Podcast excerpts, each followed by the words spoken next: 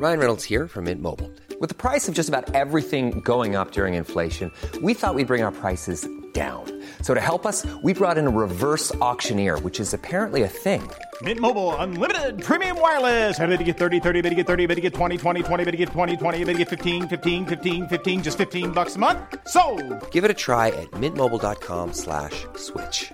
$45 upfront for three months plus taxes and fees. Promo for new customers for limited time. Unlimited more than 40 gigabytes per month. Slows. Full terms at mintmobile.com.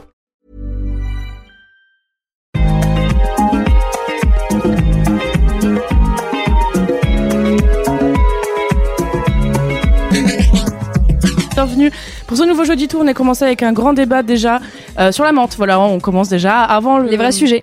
Les vrais sujets, les Car- sujets qui, Karen qui du sirop, ce n'est pas sponsorisé. Euh, du sirop à la menthe. Et Camille m'a dit euh, non, mais c'est que pour le dentifrice. euh, Non, voilà. la menthe, faut arrêter la menthe. La menthe, faut arrêter. euh. Dites-nous dans le chat ce que vous en pensez. D'un vrai petit tour de table, la menthe, oui ou non? Oui, pour toi? Oui, mais en vrai, le sirop à la menthe, c'est un peu genre euh, le t-shirt blanc du, du dressing, tu vois. C'est un basique, un bon basique. La menthe, c'est un basique, mais tu me dégoûtes. Non, mais je préfère la violette. Ah Euh, voilà, là on parle. préféré, c'est la violette. Là on parle Sophie. Alors, non, euh, catégoriquement. Désolée, euh, vraiment. Ça, c'est fait. Mais, mais euh, pour la petite histoire, sachez que je suis très malade en transport et tous les médicaments euh, contre le mal des transports sont souvent à la Ils menthe. sont souvent à la menthe, on C'est est d'accord. Ouais, et en fait, euh, du coup, pour moi, la menthe me, me rappelle ça depuis Donne que la je suis gerbe. bébé. Ne Et partez pas en vacances avec Sophie, Voilà, du coup. c'est si le, vous- c'est le mot. J'étais voilà, vraiment euh, voyage scolaire toujours devant. Euh, Ah mais pareil. Ah, c'était toi, t'étais cette personne. Exactement. Sophie, t'as placé là, voilà, en Voilà, ouais. dans le bus. Il y a Clémence M. Camille dans le chat qui dit euh, Ah, sur ma c'est le sang. Comment et elle va on est entièrement d'accord. Ah oui, Clémence, ouais, grande fan de grande fan de Violette, ouais ouais, tout à fait. Euh, c'est moi ou la journaliste, c'est un faiseur de Jennifer Lawrence. C'est fou, on me l'a jamais dit, c'est incroyable. Je suis Jennifer Lawrence du pauvre. On dirait que j'ai mangé Jennifer Lawrence, c'est incroyable. C'est vrai. Va voir mon Twitter, regarde la page de couverture et tu auras de belles surprises. En tout cas, bienvenue les copains. Maëlle, euh, Allô mente ou non? Mente alors ou non? moi, alors si je, je peux rem- euh, remonter loin dans mon enfance, j'ai toujours détesté la menthe, enfant, voilà, vous le savez, et je commence à renouer un petit peu avec euh, Bah, la le, dent- le dentifrice passe bien. Bah, j'ai toujours, alors la glace à la menthe c'est non. Euh, il y a quand même dents? des- pas la menthe Bah il y a des dentifrices sans menthol, donc je n'avais le choix que pour un dentifrice. Voilà. Mais du coup, c'est mon- dentifrice à quoi Euh, il a un goût euh, assez, euh, bah, je sais plus, c'est le, enfin je sais même plus c'était quoi la marque. Bref, En fait, mais elle ne se lave pas les dents Ah waouh, depuis 35 ans, elle ne se lave pas. Non, non, non, mais j'avais un dentifrice, mais justement j'avais un gros problème de menthe, et maintenant il est plus ou moins réglé. Et je, tolère. Bah, Je tu sais quoi, moi je tolère pas que le dentifrice soit toujours à la menthe et qu'en plus il arrache la gueule. Je pense que c'est une vérité qu'il faut que je dénonce aujourd'hui. Euh, je comprends pas pourquoi on s'impose euh, de donc brûler les gencives quand on se lave les dents. Voilà, je vous le dis. Ou alors peut-être que je suis allergique. Oh et je le découvre maintenant avec vous. Quand vous brossez les dents, ça vous arrache pas la gueule? Mais t'as des niveaux de. T'as des dentifrices en effet qui sont ultra. euh, Ultra, forts. fort Moi ça me Ouais. défonce la gueule. Hein. Mais euh, t'as des trucs. L'eucalyptus sont moins forts que ceux au menthol, par exemple. Certes. On peut pas Ouais. prendre euh, des dentifrices juste à la fraise, genre, tu vois Il y a un dentifrice que cool. j'aime beaucoup, c'est toujours pas sponsorisé, mais c'est celui de chez Horace. Euh, il est à l'iris. Donc j'aime beaucoup les fleurs. À euh, l'iris Un dentifrice ouais. à l'iris bon, c'est un petit peu mentholé, Ça, mais, euh, parisien, je peux mais c'est très doux. Alors, Et sirop de violette, euh, iris, on est très Ouais, fleuris. en fait. Je, je suis très floral. euh, voilà. J'adore les fleurs, moi.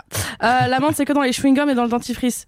Fair. Merci Inès pour ça. Bienvenue le chat en tout cas. Merci beaucoup à tous d'être là. Clémence, euh, euh, Fabienne qui est là pour la première fois. Bienvenue. Il y a Inès évidemment. Euh, Nérou, Nérou, membre du crew Mademoiselle. Elle a regardé sa chaîne très très important. Personnellement, je brosse les dents à la ponceuse à bois et ça fait un peu mal, surtout avec le dentifrice paradoxe. Ah le parodontax c'est formidable, mais alors c'est dégueulasse. Vraiment, c'est- on peut parler du C'est parodontax. un vrai hein. truc. Moi, je connais pas. hein. Je sais pas ce que c'est. Alors c'est un maladie. dentifrice qui a goût de. T'as l'impression de manger de l'argile au sel. C'est infâme. Délicieux. Oh, J'ai envie de C'est te dire. infâme, mais après tes dents sont d'une blancheur et sont si douces, Ouais. c'est incroyable. Et, et lisse, ouais. Parce, parce C'est très très lisse, ça... te détarte, mais ça te décape quoi, vraiment. Voilà, on va parler de. On peut parler dentifrice pendant trois quarts d'heure. hein. spéciales dentifrice. Hygiène bucco-dentaire, on va faire un, un live euh, hygiène bucco-dentaire. Est-ce que vous utilisez du fil dentaire d'ailleurs? Ouais, moi, ouais. Mais parce que je trouve ça très satisfaisant. Mais à quelle forcément pour, fréquence? euh, Je sais pas, une fois tous les deux jours, un truc comme ça. Ah ouais, t'es déter. Parce que c'est satisfaisant. Pour moi, c'est comme le coton-tige, tu sais, il faut pas trop le faire, mais en même temps, c'est super satisfaisant, quoi. Pas. Le Moi, j'ai les coton-tige, dents trop serrées, je peux pas le faire.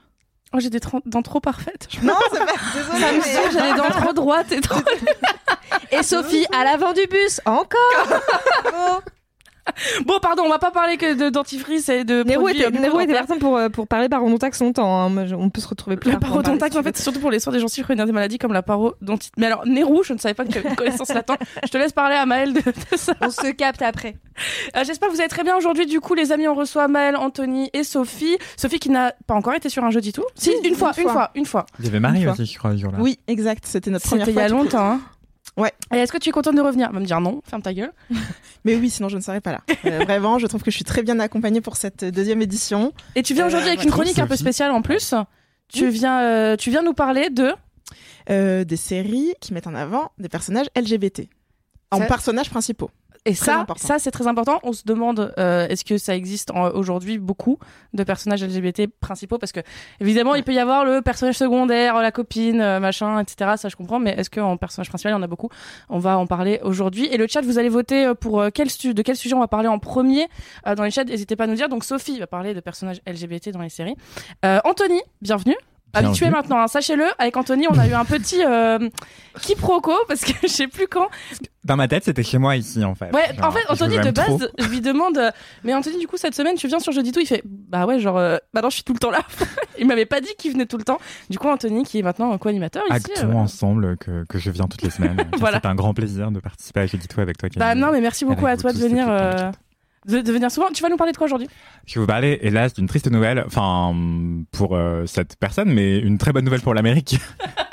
Et pour toutes les victimes, c'était un lancement très très bancal, je suis navré. C'est les aléas du direct. Ce que je voulais vous dire, c'est que R. Kelly, prédateur sexuel notoire depuis une vingtaine d'années au moins, vient d'être condamné à 30 ans de prison euh, pour euh, tous ses crimes sexuels, en fait. Donc, voilà. Enfin Ouais, enfin, justice peut commencer. Maëlle.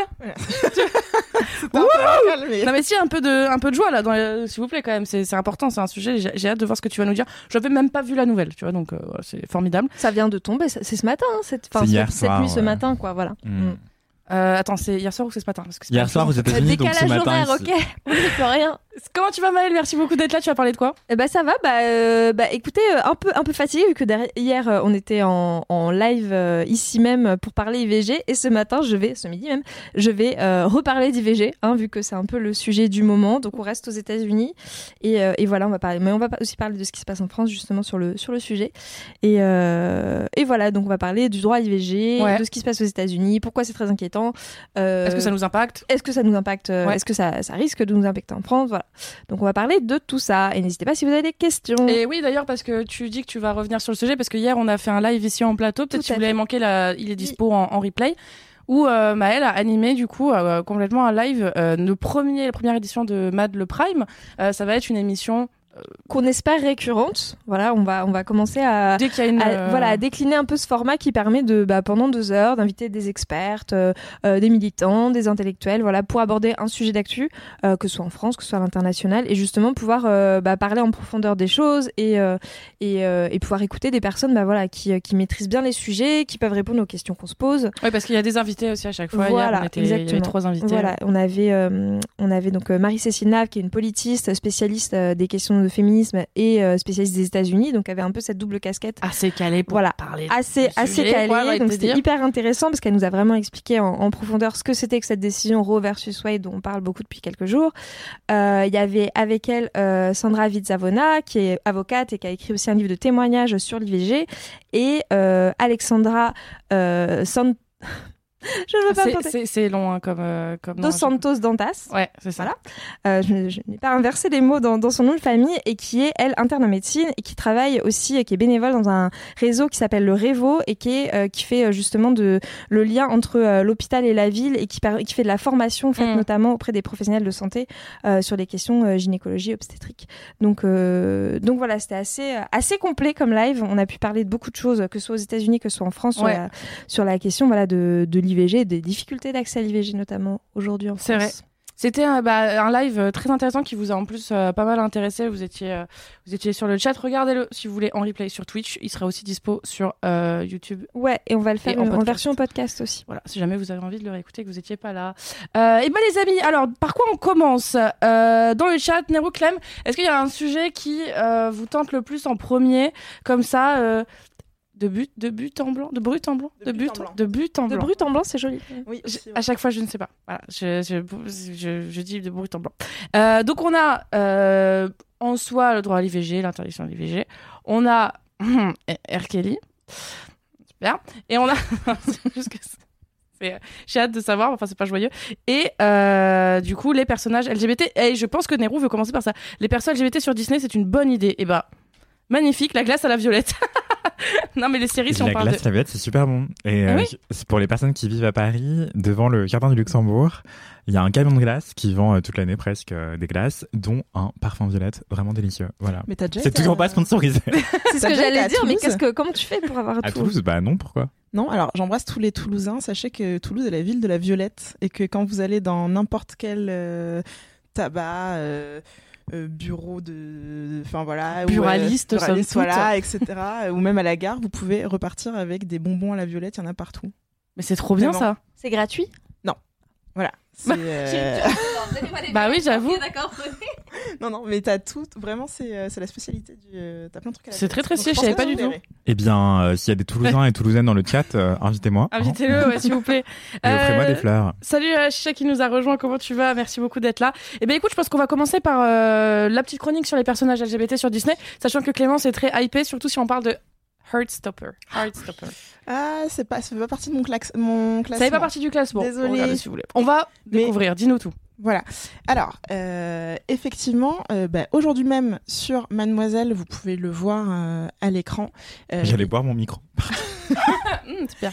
Il y a un article qui s'appelle Trois séries dont les rôles principaux sont des personnages LGBTQIA+. Euh, voilà. Alors, vous, vous n'êtes pas sans savoir si vous suivez l'actualité que nous sommes aujourd'hui le dernier jour euh, du mois des fiertés. Oui, c'est vrai. Voilà. Euh, hein. Après, c'est fini. Ça, ça existe plus. Hein. Après, ma élément disparaît, genre. Non, on, on devient hétéro après. Ah oui, d'accord. Compliqué, mais Je bon, vois. bref. une transition. D'ailleurs, vraiment. Maëlle, Euh, coucou Anthony. On sait pas faire. Et du coup, euh, voilà. Donc, d'un côté, mettre en avant des séries avec des personnages principaux LGBT, c'est finalement euh, continuer un petit peu euh, ben, à être militant, j'ai envie de dire. Ça donne de la visibilité à ces personnages-là. Ouais. Voilà. Alors, comme je viens de le dire, c'est un... donc c'est un- très important. Donc, les séries que je mets en avant dans cet article, c'est Love Victor. dont la troisième et dernière saison sort. Ah, c'est un teen drama, c'est pour moi ça. Voilà, c'est pour moi. teen ça. drama, très sympa. Très sympa, j'ai beaucoup aimé. Euh, donc les trois saisons, c'est des mini-épisodes d'environ euh, 20-30 minutes. Ça se dévore, vraiment. euh, Oui, c'est assez rapide comme, Voilà, euh, comme donc- format, ouais. Voilà, euh, pareil de 8 épisodes chaque saison. Et la dernière saison et ultime saison, du coup, sort euh, actuellement sur Disney+. Euh, et voilà, c'est un bonbon, euh, j'ai envie de dire. Alors pour la petite histoire, la série est un spin-off d'un film qui est sorti euh, en 2018 qui s'appelait Love Simon. D'accord, Euh, voilà, et donc ça se passe un peu dans le même univers que le film. Je sais pas si vous l'avez vu. Je ne l'ai point vu. Love Simon. bon. Non, non, non, non, non. Voilà, pareil, ça se passe dans le même lycée, euh, voilà, que ce team drama là. Et là, c'est relié en fait. Donc, ça s'appelle Love Victor. Victor, le héros donc de la série, comme vous l'imaginez, arrive avec sa famille euh, du Texas et emménage euh, à Atlanta et fait son entrée dans le lycée de Creekwood. Euh, voilà, et voilà, le héros, on sait dès le début que euh, il essaye de s'intégrer, etc. Mais il commence à ressentir des sentiments, enfin de l'attirance pour un garçon. Sentiment. Voilà. Et euh, ben voilà, en fait, toute, euh, toute la série, ça va être je découvre un peu ma sexualité, qui je suis. Je découvre aussi que la sexualité n'est pas linéaire, qu'il peut y avoir tout type, Que ça peut varier. voilà, ça euh, peut que- varier, tout type de choses. Euh, ses amis aussi, du coup, il arrive à se faire un groupe d'amis, vous l'imaginez. Euh, Il arrive à se faire des potes, moi, ça, j'imagine pas ça. Je... Au Bah, lycée J'ai jamais eu de potes au lycée. hein. Eh bien, ça sera l'objet d'un autre live, du coup. Sera- J'en parlerai à ma psychiatre, voilà, tout simplement. Allez, non, je- mais, mais voilà, donc on le voit arriver avec sa famille à Atlanta. Donc, donc voilà, non, mais c'est très chouette. Et euh, la chose que je trouve très intéressante dans cette série pour ados, c'est que au-delà du fait que je découvre, euh, bah, je découvre ma sexualité, je découvre ce que j'aime, ce que j'aime pas, etc. Et je découvre euh, mes attirances. Enfin bref, il commence une relation un peu épistolaire par SMS avec Simon, qui était le héros du film, qu'on verra très peu euh, tout au long de la série. Euh, Voilà. Ok, vraiment, c'est. Ouais, et il lui écrit des SMS, il lui raconte sa, sa vie. Euh, personne n'est au courant de ça. C'est la seule personne à qui il se confie vraiment euh, tout ce qu'il ressent, tout ce qu'il Mhm. pense. Et Simon lui répond? Et Simon lui répond en fait. Euh, lui répond euh, quasiment euh, quotidiennement. Je sais pas pourquoi j'ai cru que t'allais me dire, et en fait, il est mort. Non. Je, je te jure, moi j'attendais un truc, genre en fait il est dans sa tête, tu sais, le truc trop bizarre. Et euh, Simon, euh, du coup, après le film, euh, bah, part s'installer à New York où il, bah, il vit pleinement, il se révèle, euh, voilà, il est gay, assumé, etc. Alors que c'était pas vraiment le cas quand il était au lycée, ce qui arrive Assez souvent finalement. Tu nous spoil la série là ou je suis en train de. Non, non, ça c'est. Ah non, d'accord, c'est- t'inquiète, t'inquiète. Ah, en fait, la fin, euh, c'est fou parce que le mec. Ouais. ça c'est vraiment. Euh, t'inquiète pas. Euh, Et, et ce que je trouve très intéressant, c'est que du coup, tout au long de la, de la série, euh, eh bien, Simon donne des conseils et c'est un peu sa, sa petite voix. euh, Son mora- ange gardien. Son ange gardien. Son Jiminy Cricket. La morale. Ouais. euh, il lui dit, mais c'est pas grave que tu ressentes ça, c'est pas grave que. Écoute, t'as essayé de sortir avec cette fille. Si t'as apprécié le moment, c'est pas une mauvaise chose, euh, mais Ouais, sans jugement, Voilà. juste. euh, voilà, et il lui donne des conseils tout au long de la série. Et en fait, chaque épisode, comme ça, t'apprends des choses un peu plus sur Simon et sur. euh, Enfin, je pense qu'il y a beaucoup d'identification possible pour les personnes qui regardent. Ouais, ouais, ouais. Voilà, mais du coup, c'est un petit, c'est ludique quoi, comme série. Trop, Voilà. trop cool. Trop, trop cool. Donc, Et ça, c'est. Euh... C'est Pop, pop, pop. Love Victor. Love Victor. Voilà. Et dans la dernière saison, évidemment. Parce qu'il signe tous euh, ses SMS avec écrit Love Victor ou pas? Non, non, non, non, non. Mais, Est-ce que euh, vous signez vos SMS déjà? Parfois, ouais. Parfois, ouais. Mon mais père, avec oui. les gens que tu connais pas. Ça veut dire quoi ça? mignon. Non, mon Oui, père, oui, il signe toujours. Ouais. Ah, trop mignon. Il, il signe quoi? mignon. Papa qui t'aime et qui t'embrasse bien fort. Oh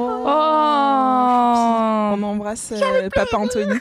Les gens qui s'aiment, ça te dégoûte. Allez, ensuite.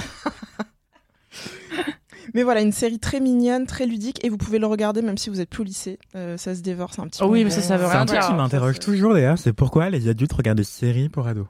C'est Enfin, des séries Bon. sur les ados. Parce qu'il y a énormément de ça aujourd'hui.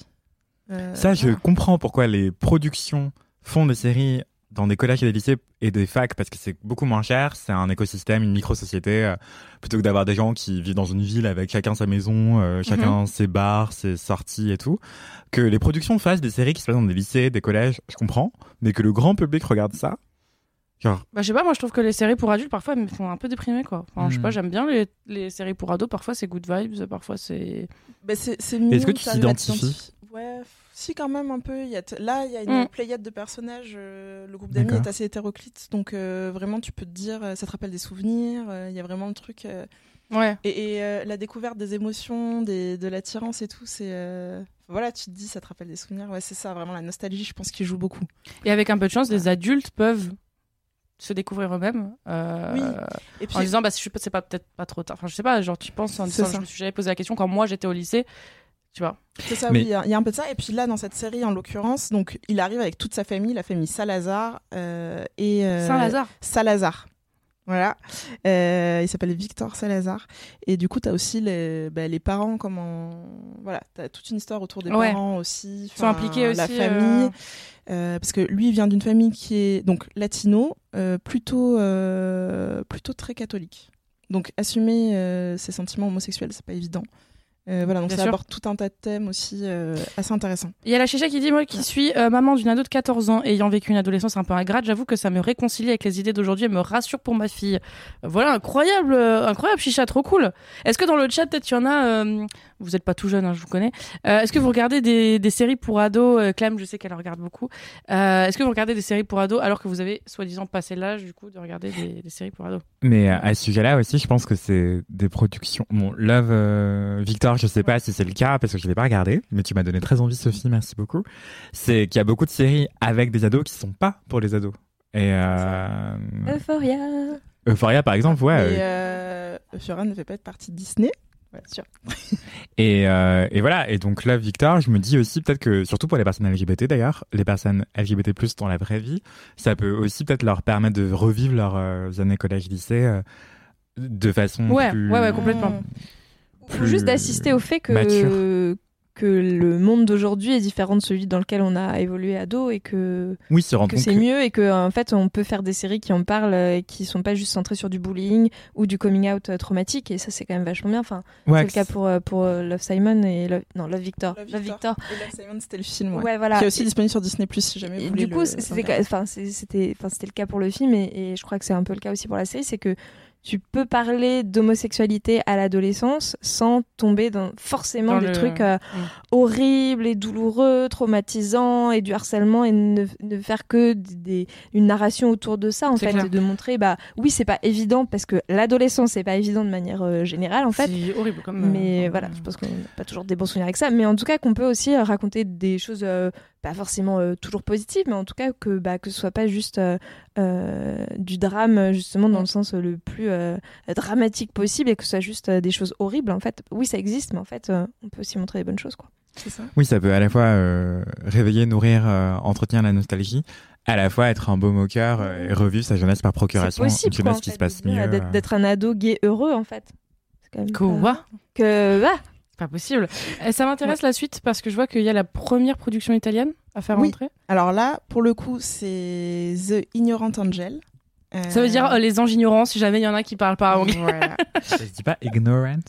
Oh, t'es Ah. relou Ah, Excusez-moi, excusez-moi. euh, Ok, anglais LV1, ça va. Euh, et du coup, c'est une série qui est inspirée du film Tableau de famille qui est sorti au début des années 2000 euh, qui a, et qui est fait par le même réalisateur, en fait. D'accord, Qui a adapté lui-même son, son film en série qui s'appelle Ferzan Ospetek. J'ai euh, des lacunes en italien. Euh, voilà. Euh, du coup. T'as quelque chose à dire sur l'accent de Sophie, Anthony, ou pas Pas du tout. Alors en fait, ça se dit pas comme ça, ça se dit euh, italiano. Barilla. Voilà. Et alors pour le coup là, tu vas peut-être être euh, plus content. C'est une série euh, avec des adultes. Ça ne se passe pas au lycée. Mais Voilà. je n'étais pas mécontent, Sophie. C'est vrai, vu que tu casses les couilles, en fait. Mais du coup, cette série est aussi que j'ai découverte il y a peu. Il y a une saison pour l'instant où il y a euh, environ 8 épisodes, 8 épisodes. J'aime bien quand il y a contre- saison. moi. En revanche, les épisodes là sont beaucoup plus longs. C'est des formats de 50-55 minutes. C'est très bien, Voilà. très cool. Euh, et, euh, et voilà, c'est assez touchant. Je vous résume euh, un peu l'histoire. C'est le héros, Micha- Michaele, Michaele, pardon, avait une relation avec Massimo. Et, mais sans savoir que celui-ci était marié avec Antonia. voilà.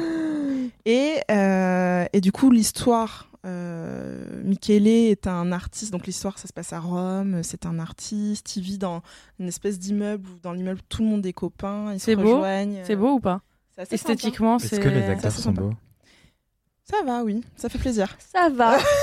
un va. petit ça va quand même. non, hein. mais ça, va, ça, va, ça fait plaisir, ça fait plaisir. Euh, si t'aimes bien T'imagines, les... on parle de ton physique, on dit oui, ça va. Non, mais ça, Ça fait plaisir. Non, mais Sophie, ça va. c'est pas méchant de dire ça va. Non, Ah, c'est pas méchant. Anthony trouve que oui.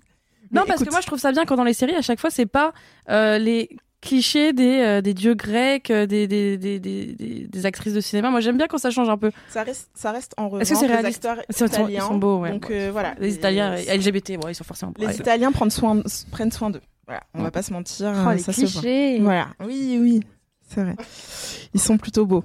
Euh, et du coup, donc tout le monde, donc cette, euh, c'est comme une famille en fait. euh, Mhm. Voilà, qui sont, ils sont forgés au fil du temps. Ouais. Chacun a son petit appartement. Ils se rejoignent euh, sur le rooftop. Ils font des dîners, euh, etc. C'est assez. euh, la belle vie. Voilà. La Dolce Vita. Et ils habitent dans un quartier assez populaire euh, de, de Rome. Et Massimo, du coup, avec Antonia, vit lui à l'inverse euh, euh, dans un quartier plutôt euh, plutôt CSP+. Euh, voilà, ils ont un accès sur. euh, C'est le bourgeois qui tombe amoureux de l'artiste. euh, Exactement. Mmh. Voilà. C'est Le bourgeois bien rangé dans son quartier euh, banlieue. Pauvres. Non, c'est des, la- des bobos. Ah, des vivent la vie de bohème. Ah oui, d'accord. La Voilà. Dolce Vita. Voilà, qui à l'inverse a une, une énorme maison avec une Un labrador piscine. euh, non, pas de chien, pas de chien. Avec euh, un accès euh, sur le fleuve, euh, le Tibre, c'est ça, qui traverse Rome, je crois. Ok. Voilà, un accès vraiment sur le. Voilà, Trop donc stylé. très très très belle Trop maison, stylé. etc. Et du coup, ils tombent amoureux. Euh, donc évidemment, ils cachent tout ça à Antonia. Euh, Ils ont des enfants? Michele n'est pas au courant euh, donc que Massimo est marié. Et dès le premier épisode, euh, il se trouve que le soir où il allait tout annoncer à sa femme, il a un accident euh, de moto, il se fait renverser par une voiture, il meurt. Mais Voilà. attends, mais c'est horrible. Bim, voilà. Ça, c'est le début, donc. Ok, Dès le, ok. début, dès le premier épisode, voilà. Donc euh, le contexte est posé. Donc c'est une série qui aborde au-delà d'aborder l'homosexualité, euh, ça aborde aussi le deuil, du coup. Oui. Et il Euh, se trouve Ah. que, attendez, attendez, ça s'arrange un peu. Il a, il ressuscite. Il revit. C'était ressus. Et donc, Pardon. et donc en fait, toute euh, la série, c'est euh, bah, Antonia qui va découvrir petit à petit que son mari avait une autre vie, en fait. Et va euh, bah, se rapprocher de Michaele. Ils vont se rapprocher un peu même pendant dans le deuil, en fait. Voilà, mais c'est, euh, je vous en dis pas plus. C'est très bien fait. Et il découvre aussi que bah, son mari, elle découvre qu'il il avait une vie, mais à milieu de leur vie, à tous les deux, euh, bien rangés, etc. Avec des personnages haut en couleur, euh, vraiment. et c'est. Voilà. Mais ils étaient ensemble depuis combien de temps? À 15 ans. Le mariage, les, les- Non. le couple hétéro. Ah non, ils étaient en- ils avaient leur relation cachée depuis euh, une bonne année quand même. Donc euh, voilà. Je suis très hype. La J'ai go, elle est un j'ai peu très envie de. Et c'est difficile, ouais, quand tu découvres. En plus, son mari meurt, euh, voilà, c'est la DEP. Ah et en plus, elle découvre qu'il l'a trompé depuis plus d'un an, plus d'un an. Ouais, c'est difficile, c'est difficile. Ouais, mais tu. Elle j'ai- pas l'impression. euh, En Je peux même pas lui en vouloir, le mec est dead. Voilà. Et dans l'histoire, il y a. Donc, il y a sa, sa mère. C'est une personne. En plus, c'est une personne qui est plutôt assez solitaire. Elle a sa. Je sais pas comment on peut dire, sa domestique, entre guillemets, qui est. Qui est... C'est un peu sa, sa meilleure amie, quoi. Voilà. ouch. Et sa mère qui passe souvent à la maison, et qui employée de maison, excusez-moi, et sa mère qui passe souvent à la maison, qui est plutôt pénible. Voilà, on va pas se mentir. Donc, qui- ouais, une vie pas, une vie pas ouf quand même. Voilà, voilà. Mhm. Et à côté de ça, bon, elle travaille, elle est infirmière, euh, voilà, elle est infirmière, je pense. C'est pas non plus. euh, Donc elle voit des malheurs un peu tous les jours. Hmm. Donc voilà. Et donc ça aussi, c'est dispo sur Disney+.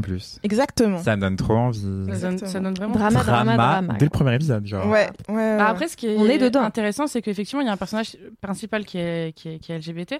Euh, mais je, je me demande, ça pourrait très bien. Enfin, c'est pas forcément. Est-ce que c'est très important que ça soit LGBT, qu'il soit LGBT ou pas? Parce que C'est une histoire d'amour. Bah, c'est, euh, somme toute, c'est une histoire euh, bouleversante et dramatique, mais la, la partie LGBT là-dedans? Alors la partie, alors la partie LGBT, elle est vraiment représentée par euh, Michele, qui, euh, bah, lui du coup est gay.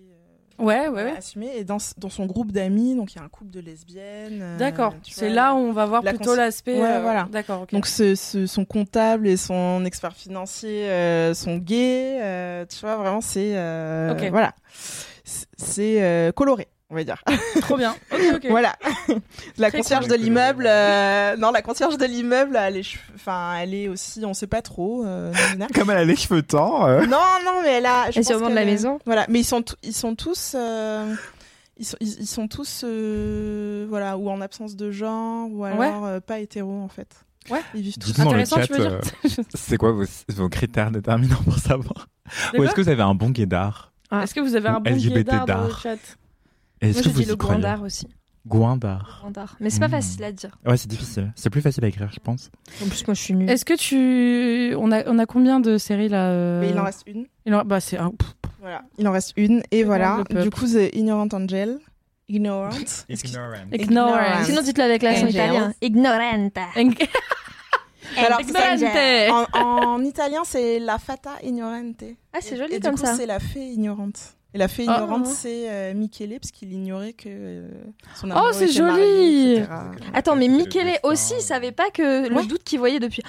Oh, le. Pardon, il est mort, hein, mais le salaud. Ouais. Oh. Ouais, ouais, c'est vraiment quelqu'un. Euh, Personne mérite, hein, mais quand même, hein, relation le ouverte, Je sais pas. Pardon? Il... Michele croyait qu'il était le seul ou il croyait que son mec était juste genre, en, leur... en relation ouverte? Ah non, non, il croyait qu'il était le seul. C'est horrible en vrai, fils de. Il l'avait chien, présenté, il venait euh, régulièrement. euh, et les autres commencent à lui mettre la puce à l'oreille parce que tu sais, il- donc il venait dans cette euh, colo formidable, donc il connaissait tout le monde. Il vivait avec eux plus ou moins depuis un an. Il venait, il passait plusieurs fois par semaine, ouais.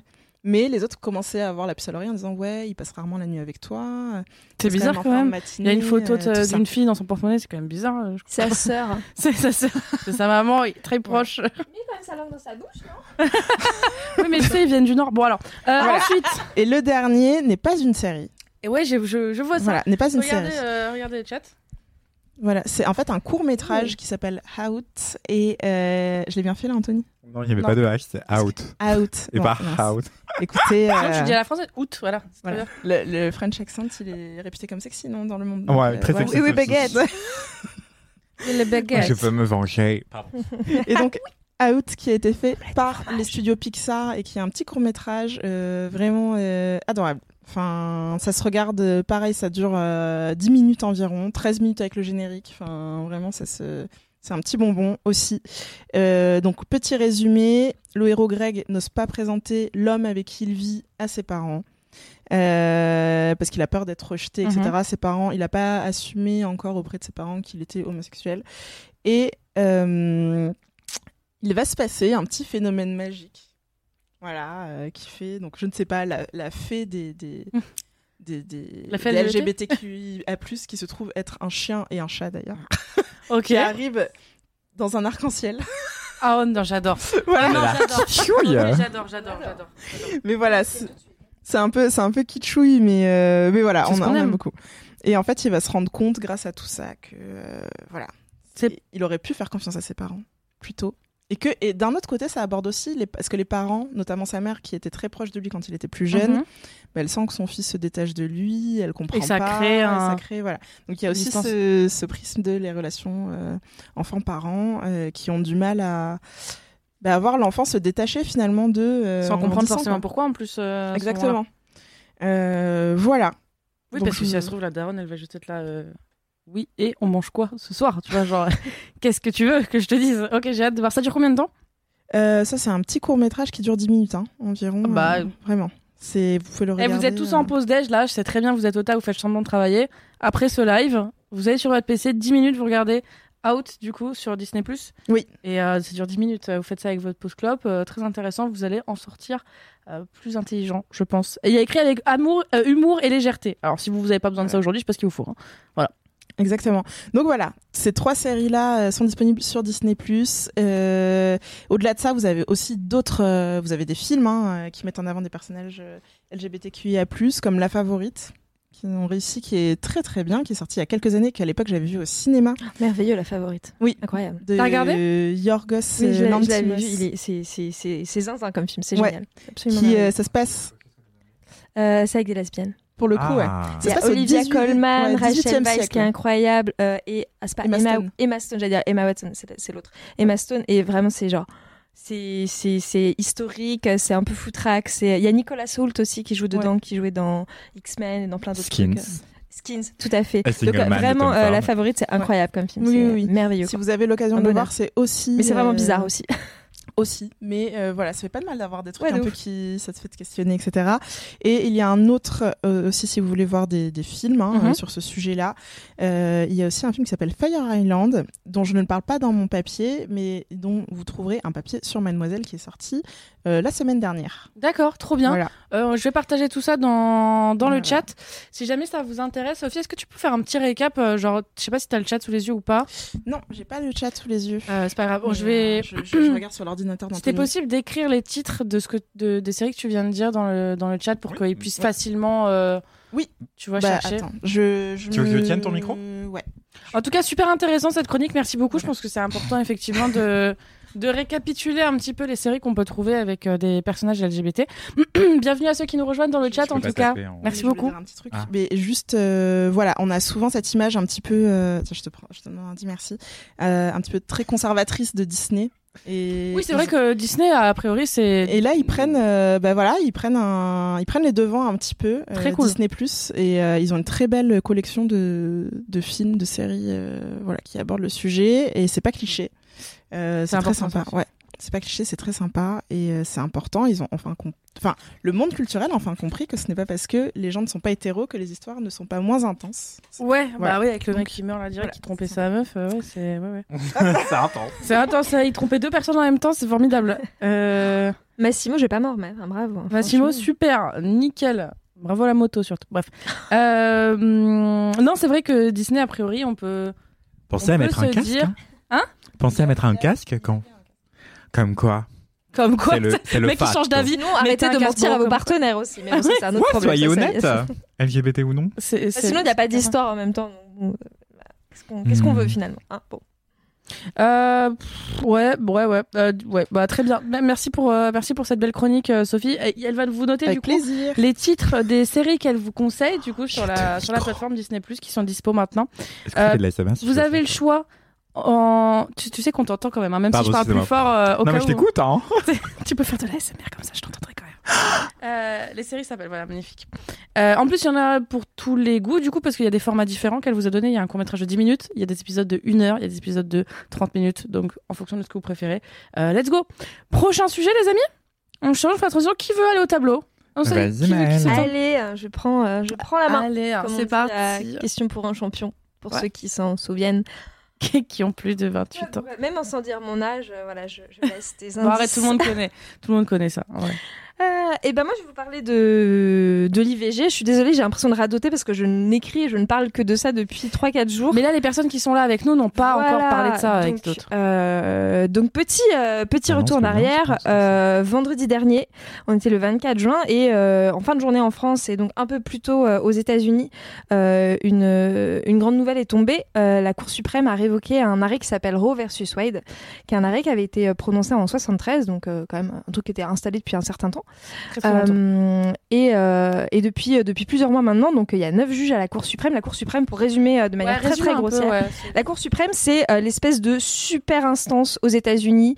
Euh, ça fait autorité. C'est euh, à la fois le Conseil constitutionnel, c'est à la fois le Conseil d'État. C'est à la, enfin voilà, c'est c'est vraiment genre la Cour suprême décide d'un truc. euh, ça a des répercussions sur l'ensemble du pays. Et donc là, par exemple, euh, euh, en 73, la Cour suprême avait acté via cet arrêt euh, la question de l'avortement et permettait justement, ça c'était pas une légalisation en tant que telle de l'avortement, mais ça permettait de garantir le droit à l'avortement dans les États. Et donc, depuis quelques mois déjà, les neuf, donc la Cour suprême est composée de neuf juges. Donc, c'est neuf personnes qui ont un parcours dans le droit exemplaire et qui donc voilà ont autorité dans, ce domaine et qui vont statuer, examiner une question de droit. Euh, et donc depuis plusieurs mois, ils étaient en train d'examiner une requête faite, par l'État du Mississippi justement, euh, qui demandait à revoir cet arrêt Roe versus Wade euh, concernant l'avortement pour justement revenir sur ce Je droit. me permettre de poser une question Bien sûr. Qui c'est qui a demandé à revoir? Alors c'est l'État du Mississippi. Et est-ce qu'on sait exactement qui? C'est-à-dire que eh, je vais brûler quelle maison Enfin, il faut juste me dire. Donne-moi juste un indicatif, voilà, vite fait. Je, je- Oui, vas-y, vas-y. Un indicatif. Euh, non, alors, mais est-ce qu'on sait à peu près qui ou c'est vraiment juste. Donne le blaze C'est un chacun. truc qui traînait. le nom de la personne. Euh, que je, je peux te retrouver le nom de la. Non, mais si c'est chiant, t'inquiète pas. C'est- Voilà. Dans le chat, vous savez sûrement. Allez, allez-y, dites-moi. Dites-moi, dites-moi. Bienvenue à Romain qui nous a re- Mais c'est une décision collective, non Quand l'État du Mississippi demande ça, c'est Euh, alors, je peux te retrouver le nom de l'arrêt, enfin le nom de l'affaire. En gros, c'est un dossier pour dire euh, on n'est pas d'accord avec Roe versus Wade. Euh, Est-ce qu'on peut réexaminer la, constitutionnalité En fait, c'est voilà, examiner la constitutionnalité de l'arrêt Roe versus Wade. C'est-à-dire, Hmm, il y a des trucs qui sont pas, on n'est pas trop trop d'accord avec ça. Est-ce qu'on peut revoir le truc qui existe depuis 1973 Évidemment, c'était pas la première fois qu'il y avait une tentative de réexaminer Roe versus Wade. Pardon, je m'y perds. Euh, donc, réexamen. Les neuf juges euh, en discutent euh, autour d'une table pendant des mois et des mois et des mois. Ils votent et à 5 voix contre 4, parce qu'évidemment, ils sont neuf, donc voilà, c'est vite tranché. 5 voix contre 4, basculement, révocation de la Roe versus Wade, qui fait que derrière, eh ben, en fait, euh, le droit à l'avortement n'est pas n'est plus garanti aux États-Unis et que chaque État, en fait, ça laisse euh, la révocation de cet arrêt, ça veut dire on laisse à chaque État le, soi- le choix de décider euh, de la législation concernant le droit à l'avortement, en fait, tout donc simplement. est-ce que c'est légal ou illégal? Ça veut dire que si un État veut décider que c'est illégal, il peut. Il peut le faire sans problème. Et résultat, il y a eu plusieurs États qui sont Directement. directement, engouffrés dans la brèche, qui avaient des lois qu'on appelle les trigger laws, qui en français ça s'appelle une loi gâchette. C'est-à-dire que automatiquement, dès que la Cour suprême allait basculer, parce qu'il y avait des craintes depuis quand même un certain temps que Roe versus Wade soit révoqué, dès que la, dès que la révocation allait passer, automatiquement, l'État pouvait faire basculer sa trigger law et dire ah au fait c'est bon la Cour suprême a décidé hop ça C'est y est, illégal L'avortement n'est plus légal. Et c'est ce qui s'est passé par exemple dans l'État du Missouri, c'est ce qui s'est passé pour une petite dizaine d'États qui avaient mis en place ce qu'on appelle les trigger laws et qui justement permettaient de faire un basculement pas automatique, mais on va dire, bah, ce qui est, pour le Missouri, ça s'est fait littéralement dans l'heure, où voilà, euh, automatiquement, euh, la loi, la loi justement euh, euh, sur l'avortement, bah, on décrète que désormais c'est illégal et que euh, euh, le peu de centres IVG qui restent dans tel ou tel État euh, Mhm. se retrouvent complètement, euh, Ouais, ouais. euh, complètement euh, shut down. Ah, il y a Sensen dans le chat rapidement qui Ouais. dit Je pense que la plupart des Français connaissent mieux la Cour suprême que les institutions françaises pour la culture américaine. C'est plus simple à comprendre aussi, non? En gros, il y a, y a- y a des- je vais pas dire que c'est plus simple à comprendre parce Non? que vraiment c'est- c'est c'est quand même euh, des mécaniques très très complexes. Nous on n'est pas dans un état euh, comme les États-Unis où tu as un, niveau- un niveau fédéral Mhm. euh, et, et où justement les États peuvent être autonomes sur certaines décisions. Donc vraiment on est sur d'autres c'est d'autres plans. Mais c'est vrai que oui globalement les institutions c'est des mécaniques pas forcément faciles à comprendre. Je sais pas si on comprend plus facilement le fonctionnement de la Cour suprême ici en France que notre Bah, je sais pas dans le chat, que vous. conseil vous régional ou conseil départemental qui sont quand même euh, pas toujours évidents, mais voilà, techniquement c'est plus proche de nous, mais J'ai ça mériterait aussi peut-être plus de transparence. Ça c'est un autre sujet. J'ai l'impression que c'est incroyablement compliqué aux États-Unis, mais juste les gens regardent énormément de séries, de films euh, qui se passent Ah, aux mais États-Unis. ça peut aider, ouais. Du ouais. coup, ça, ça forme une forme d'éducation. Ça forge, pardon, une forme d'éducation. Bah, moi, j'ai regardé les judiciaire. sept saisons de The Good Wife. euh, J'ai l'impression de savoir quand est-ce que tu crées objection, quoi. Tu vois, c'est sustained.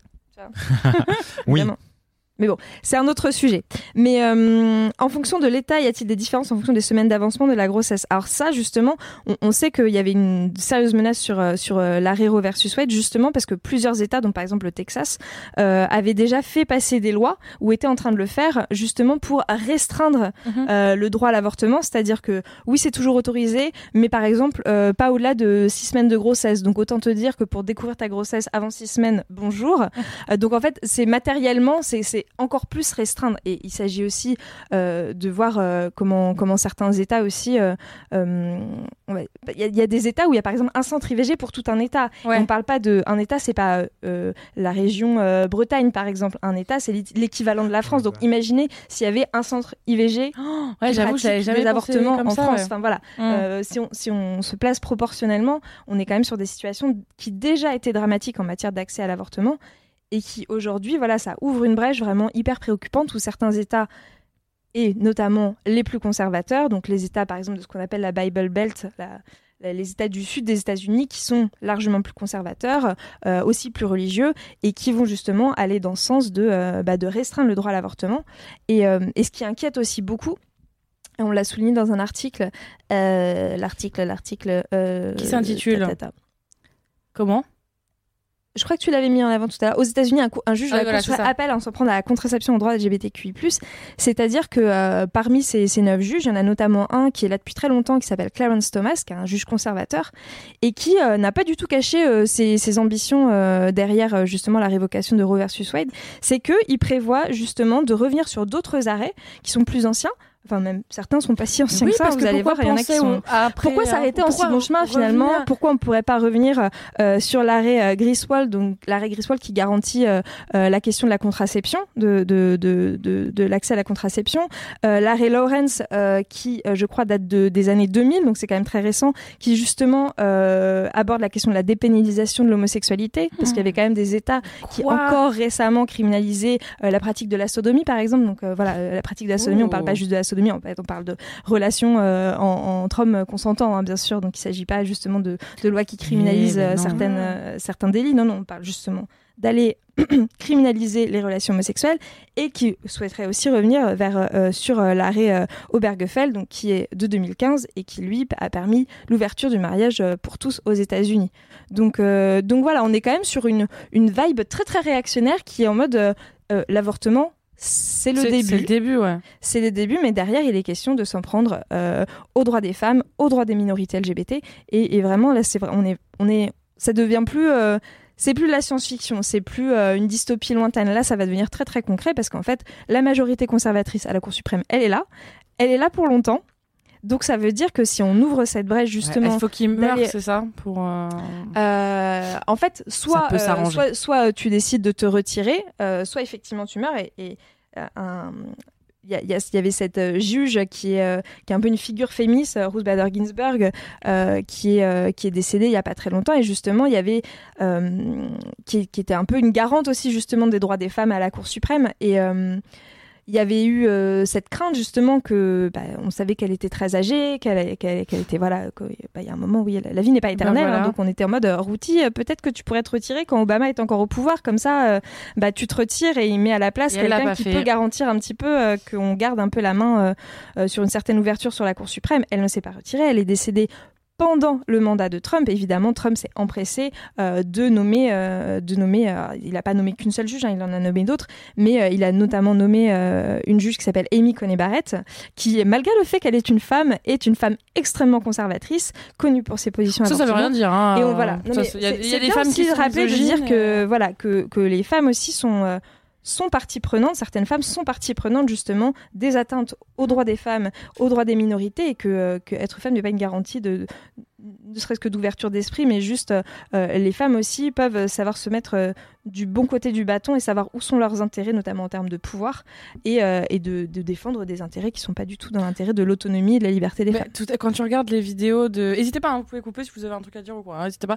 Euh, quand tu vois les vidéos des, de toutes ces meufs qui sont en train de manifester avec euh, joie et, et, et beaucoup d'applaudissements à l'annonce Ouais. de. C'était terrible, ouais, ces images de, de, de, de foule de, de femmes qui sont Plein parfois meufs, hein. assez jeunes, Ouais, euh, qui sont euh, très très heureuses d'apprendre que bon, en fait l'avortement va être remis en cause dans plein d'États et que bon ça laisse euh, ça laisse assez songeur mais oui il y a encore euh, alors malgré tout il faut quand même euh, le, le- l'adhésion à l'avortement est quand même encore assez forte aux États-Unis, donc ça il faut quand même le noter, malgré ce retour en arrière. hein, c'est décidé par neuf personnes dans une dans la Cour suprême, donc voilà, c'est quand même assez paradoxal, euh, mais euh, mine de rien, oui, euh, ce qu'on disait notamment hier avec Marie-Cécile Nave, qui est spécialiste des États-Unis, c'est que aujourd'hui il y a un mouvement, des mouvements réactionnaires qui sont très puissants parce qu'ils ont euh, ils ont accès euh, aux sphères politiques, ils ont, il y a beaucoup d'argent en jeu aussi, c'est du, Oui. c'est ce qu'on appelle vraiment du lobbying à proprement parler. hein. C'est des gens qui sont capables de mener des campagnes, qui sont capables de mettre des sous, qui sont capables d'avoir accès aux médias et Quand et c'est ça- euh, ça aussi qui joue. Voilà, c'est ça aussi qui joue, c'est que c'est pas des gens qui collent les affichettes et qui ont des petits prospectus qui distribuent dans la rue. Non, non, il y a des campagnes massives et il y a des stratégies politiques qui sont mises en place justement pour revenir sur le droit à l'avortement, en sachant que derrière, c'est pas juste l'avortement, c'est un projet de société. Un projet de société où on revient sur, le, sur, les, les libertés des femmes, où on revient, où on va décider de choses qui concernent le corps des femmes et leur autonomie et leur liberté. Et ça, c'est vraiment. C'est pour ça que c'est jamais. Et Ma- Marie-Cécile Nave l'a beaucoup martelé hier, et c'était vraiment. Il faut avoir ça en tête c'est qu'il s'agit jamais que d'avortement et il s'agit jamais que euh, du corps des femmes. Ça veut dire c'est un projet de société qui est en route et, et ça, c'est très préoccupant. Ouais, c'est juste une porte d'entrée. euh. Exactement, exactement. Et effectivement, comme tu le disais, euh, être une femme ne garantit en rien qu'on va avoir l'intérêt des femmes euh, en tant que classe sociale à cœur.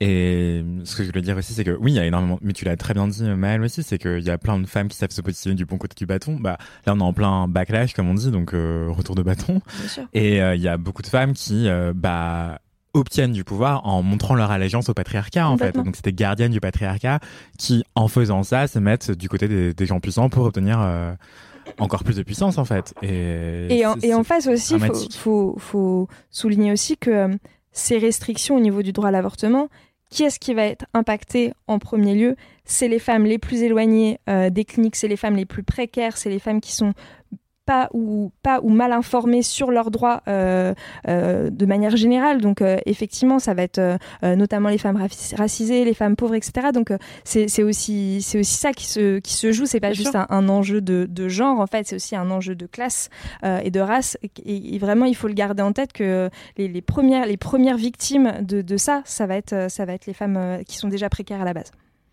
Euh, dans le chat, euh, Sensen qui dit euh, Thomas, il attendait une majorité républicaine pour ouvrir les vannes conservatrices, il semblerait. Euh, il voulait revenir sur les libertés de la presse aussi, mais ils ont renoncé. T'étais au courant ça t'a- T'avais suivi ou pas? Moi, j'ai Ouais, alors j'aurais du mal à en reparler parce que du coup j'ai pas j'ai pas directement écrit dessus, mais oui oui, il y avait il y a eu il y a eu cette cette volonté justement de revenir là-dessus, mais euh, mais Clarence Thomas justement euh, le, le juge dont on a parlé euh, tout à l'heure, voilà ils ont un petit peu Ok, ça va être un peu sensible, donc on est, ils sont pas allés jusque là, mais effectivement, il y avait, il y avait des questions d'atteinte au droit de la presse euh, qui étaient, Mhm. qui étaient en jeu à peu près au même moment aussi, ouais. Et ça peut être une forme de stratégie politique aussi que d'allumer plein de petits feux à droite à gauche pour que en fait on puisse se dire ah bah là on va se battre pour l'avortement ah on menace aussi le droit de la presse bah il faut aussi se concentrer là-dessus et en fait c'est divisé pour mieux régner Ça fait parce moins que de soldats on pour pas- euh, chaque. euh, ouais voilà donc c'est hyper euh, pratique politiquement que de lancer plein de menaces en même temps euh.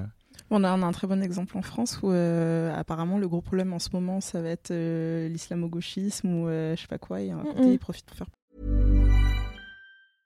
I'm Sandra, and I'm just the professional your small business was looking for. But you didn't hire me because you didn't use LinkedIn jobs. LinkedIn has professionals you can't find anywhere else, including those who aren't actively looking for a new job but might be open to the perfect role, like me. In a given month, over 70% of LinkedIn users don't visit other leading job sites. So if you're not looking on LinkedIn, you'll miss out on great candidates like Sandra. Start hiring professionals like a professional. Post your free job on linkedin.com/people slash people today. passer. euh.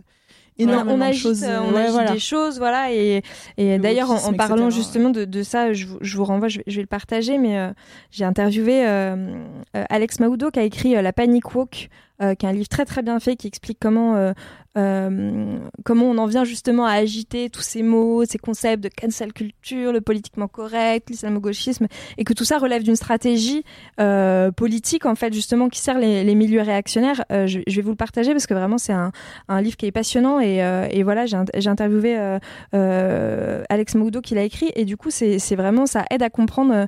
en fait il s'agit pas juste de comprendre ce que ça veut dire que le Mhm. wokisme ou que l'islamo-gauchisme en fait qu'est-ce que ça désigne. C'est pas ça l'important. L'important c'est de c'est de comprendre euh, Pourquoi on en parle qui- maintenant qui euh, veut qu'on en parle. Ouais. Voilà, pourquoi on en parle pourquoi on en parle maintenant Qui veut qu'on en parle Pourquoi on insiste autant à nous rabâcher euh, euh, les oreilles de, de ces concepts-là Et, euh, et c'est bien, ça aide à un peu décrypter et à sortir un peu de l'indignation permanente sur ces questions-là. Et, et c'est toujours. Merci beaucoup de l'avoir de l'avoir partagé. Je pense que c'est vraiment intéressant de. Bah, de, de, de comprendre euh, d'où sortent à chaque fois ces paniques morales qu'on nous, qu'on nous, qu'on nous sort et, et Mhm. justement arriver à s'en détacher pour pas être tout le temps dans, ce, dans la réaction à ces choses-là en fait. Si vous avez envie de- d'avoir un petit récap de ce qu'on est en train de dire, vous avez des articles hein, qui sont dispo. Il suffit de les demander si vous voulez les relire euh, au calme euh, après le live, tout simplement. Ou les partager, par exemple. Donc là, je viens de mettre dans le chat l'ar- l'article dont Mel euh, vient de parler, euh, La beaucoup, ouais. Panic Walk euh, d'Alex Euh, Il y a Vikas Coco dans le chat qui dit euh, l'un des yeux qui est le plus conservateur est noir, donc a priori pas le profil type du supporter de Trump, donc en effet ça veut rien dire. Et ouais, ouais, clairement, il faut euh, arrêter collectivement de croire que euh, appartenir à une communauté spécifique garantit de pas vouloir discriminer cette, communauté Bien sûr. spécifique. Enfin, ça veut rien dire. Il y a énormément de personnes qui sont LGBT qui eux-mêmes ont des a priori, eux-mêmes sont contre le mariage pour tous, eux-mêmes Ouais. ça...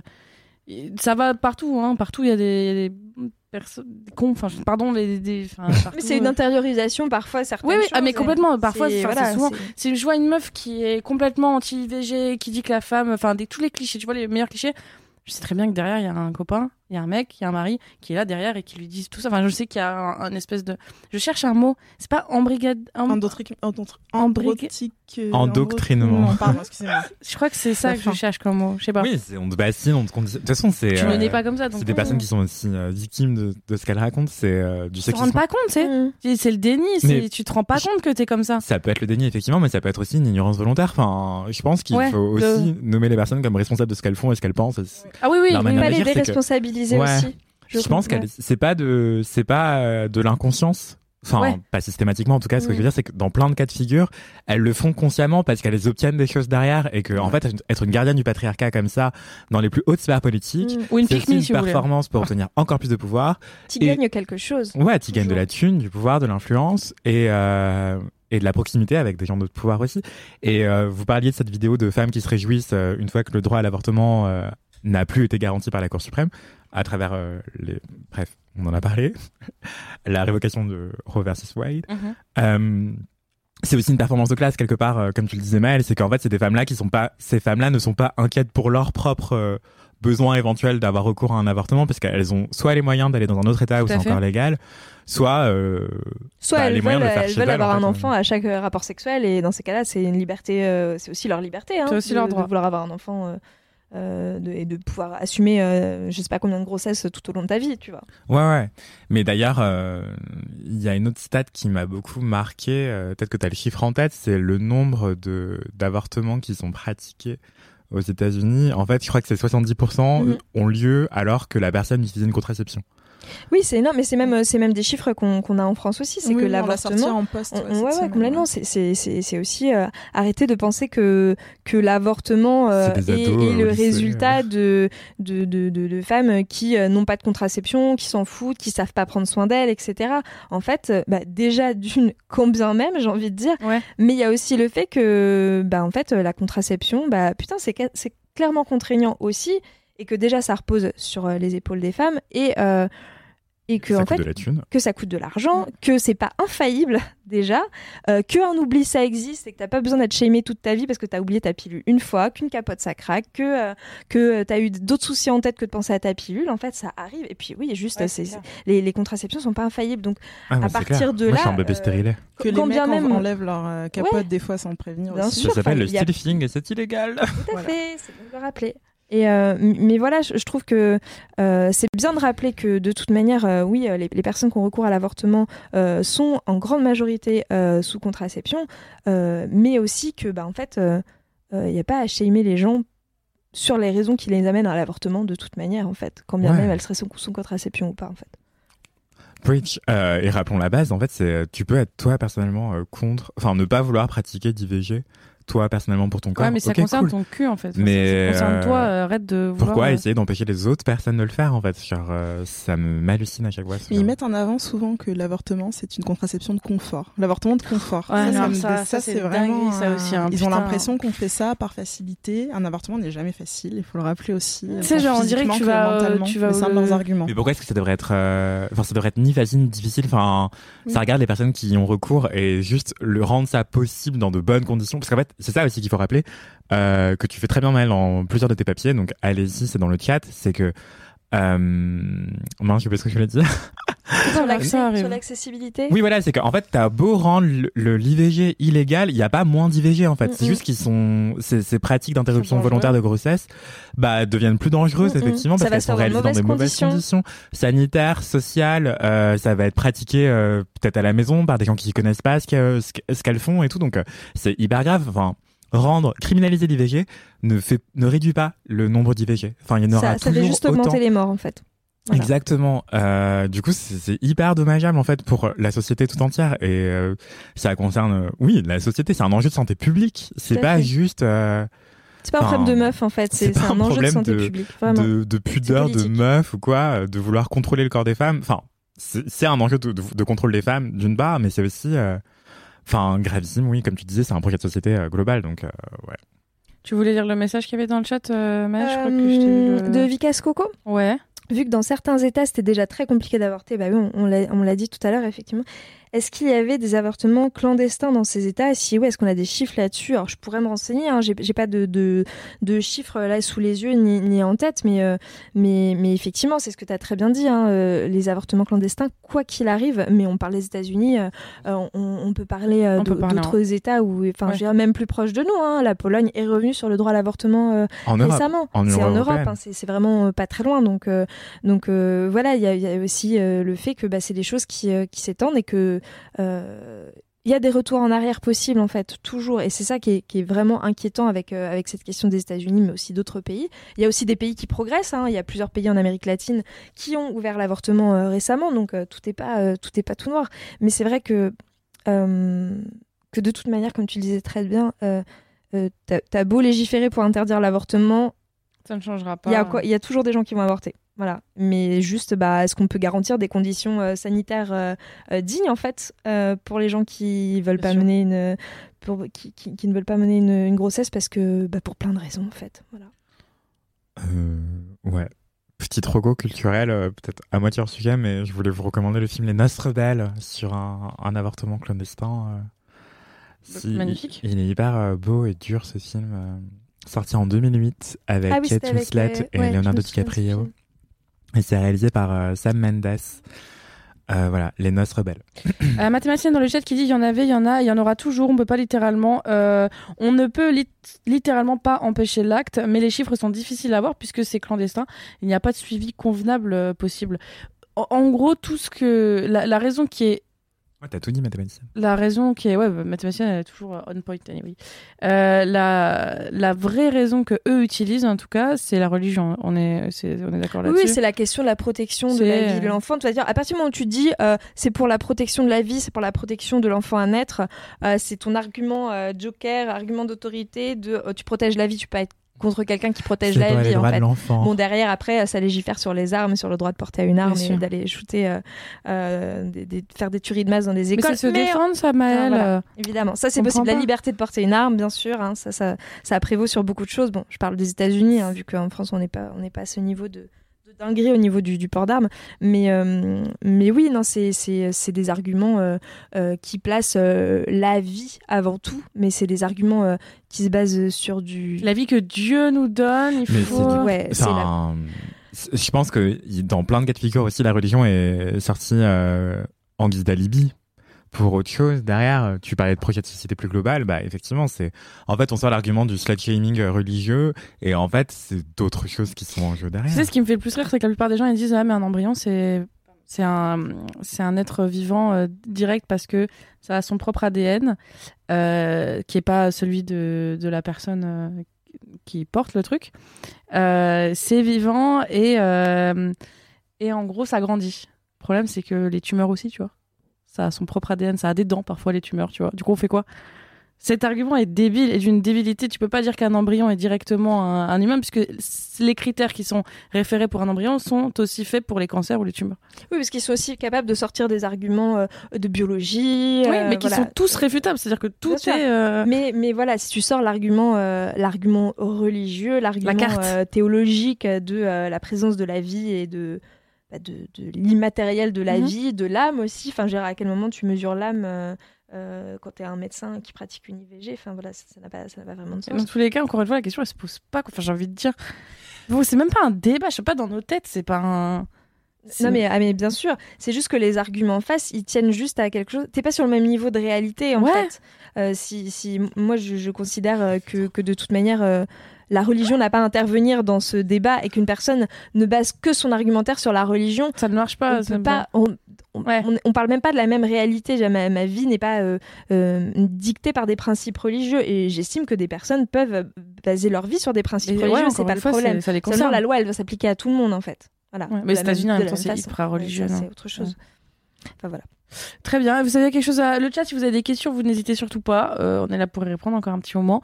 Euh, N'hésitez pas s'il y a la moindre chose ou si vous voulez les articles peut-être qui concernent. Ouais, bien sûr. J'en avais pas mal en plus. On les a pas oui, tous oui, oui, mais cités. je, vais, je vais les partager parce qu'il y avait aussi cet article que j'ai publié, qu'on a publié euh, euh, hier justement. euh, Hier, ouais, tout à fait. concernant justement bah, l'impact que pourrait avoir cette euh, la, la révocation pardon de cet arrêt. je, je En France. tout de suite. Est-ce que ça veut dire que en France, qu'on voit une, la facilité, enfin la facilité toute relative, mais quand même la possibilité qu'un qu'un pays comme les États-Unis revienne sur l'IVG, est-ce que ça veut dire que nous on est en danger aussi alors, euh, ce qui est arrivé juste après euh, cette, cette annonce de la révocation de Roe versus Wade, c'est qu'il y a des politiques en France qui ont dit ah ok, on va constitutionnaliser le droit à l'IVG. Euh, sanctuariser dans la Constitution, donc ça veut dire inscrire le droit à l'IVG dans la Constitution, qui est un peu le texte euh, fondateur. Quand une valeur est dans la Constitution, ça veut Ouais. dire qu'on n'y revient pas. Tu sais, le mettre au même niveau que les valeurs de liberté, d'égalité, de fraternité dans notre pays, c'est dire voilà, le droit à l'IVG est dans la Constitution, basta. On Après la constitution, ça se corrige. euh, Ils ont enlevé le mot race récemment, mais bref, qu'importe. certes. mais Toujours là- là-dessus, on pourra toujours, voilà, euh, conte- contester ou en tout cas critiquer certaines certaines dispositions. Là, l'idée c'est de protéger le droit à l'IVG. Alors, est-ce que euh, ce, qui, ce qui est intéressant, c'est que c'était pas un, un- une idée euh, qui est arrivée euh, il y a quelques jours. hein. Euh, Il y, a, il y a des députés qui ont, qui ont déjà essayé de, de faire entrer l'IVG dans la Constitution Ouais. et c'est même très récent parce que c'était le dans- pendant le premier mandat de- d'Emmanuel Macron et la majorité présidentielle était en mode non, franchement, il y a c'est pas c'est pas utile, c'est c'est pas c'est pas nécessaire de le faire. Bon, très bien, bah ça c'est pas fait. Et là, la majorité présidentielle en mode ah tiens faisons-le, portons-le aussi, alors qu'à la base c'était quand même euh, il y a quelques années c'était porté par la gauche, donc c'est intéressant de voir que il y a des évolutions à ce Mmh, niveau-là. mmh. Euh, évidemment, il y a un peu de calcul politique euh, là-dedans. On, on va pas se, se mentir, Euh, mais le fait est, c'est que voilà, euh, ça pourrait euh, être quelque chose qui soit euh, sur la table euh, dans peu de temps. Euh, après, évidemment, ça se fait pas en quelques jours. hein. Il s'agit pas de dire euh, on, on peut pas rayer un truc et y Bien ajouter autre chose. hein. Il y a quand même euh, un processus euh, qui, qui doit en passer par là. Mais, euh, mais voilà, la question se pose derrière. Ok, c'est bien joli. Euh, après, concrètement, si déjà aujourd'hui en France, il y a des euh, difficultés pour certaines personnes à accéder à l'IVG, et si l'accès, euh, si le droit à l'IVG est, euh, est inscrit, sanctuarisé dans la Constitution, c'est très bien. Si dans les faits, euh, il y a des centres IVG qui ferment, si dans les faits, euh, il y a même des femmes doivent changer de département, Oui, par pas parce que exemple, ça change pas, les, les Voilà, lignes changent pas pour que avoir accès à, à- à un centre IVG, si il y a encore euh, des médecins euh, qui mettent en valeur leur clause de conscience la et clause de conscience et qui ne doit et qui ne et qui ne respecte pas l'obligation de renvoyer vers un autre professionnel de santé pour pratiquer une IVG et ben en fait voilà il y a plein de di- plein de plein de points qui sont qui sont pas remplis en fait il y a plein de critères qui font que le droit à l'IVG aujourd'hui euh, en France il n'est pas optimal Mm. donc voilà, c'est un beau symbole et effectivement, ça peut protéger le droit à l'IVG, ça éviterait un, re- un retour en arrière comme on le voit aux États-Unis.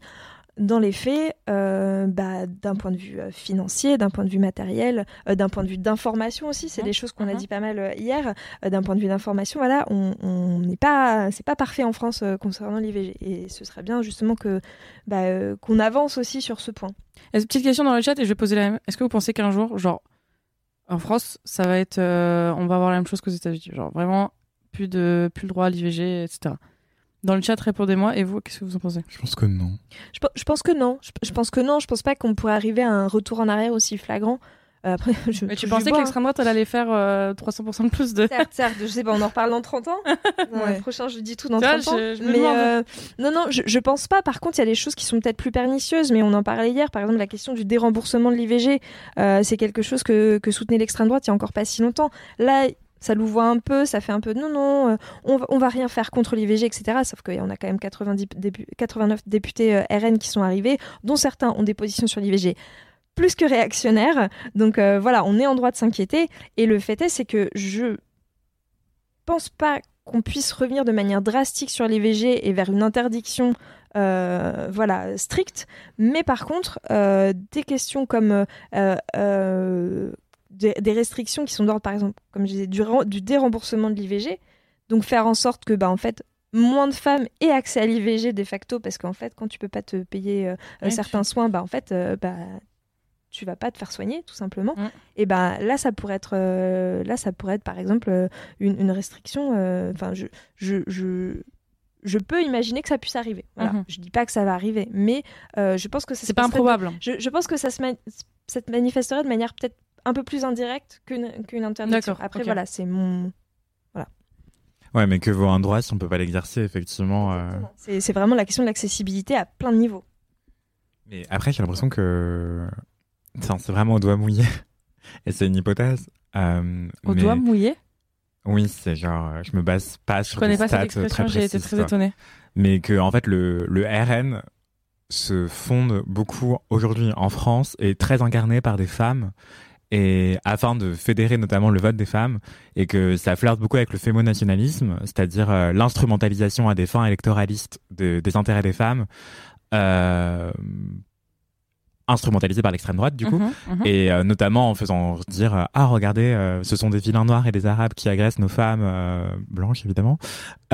Du coup votez pour nous le RN comme ça on va vous protéger vos femmes.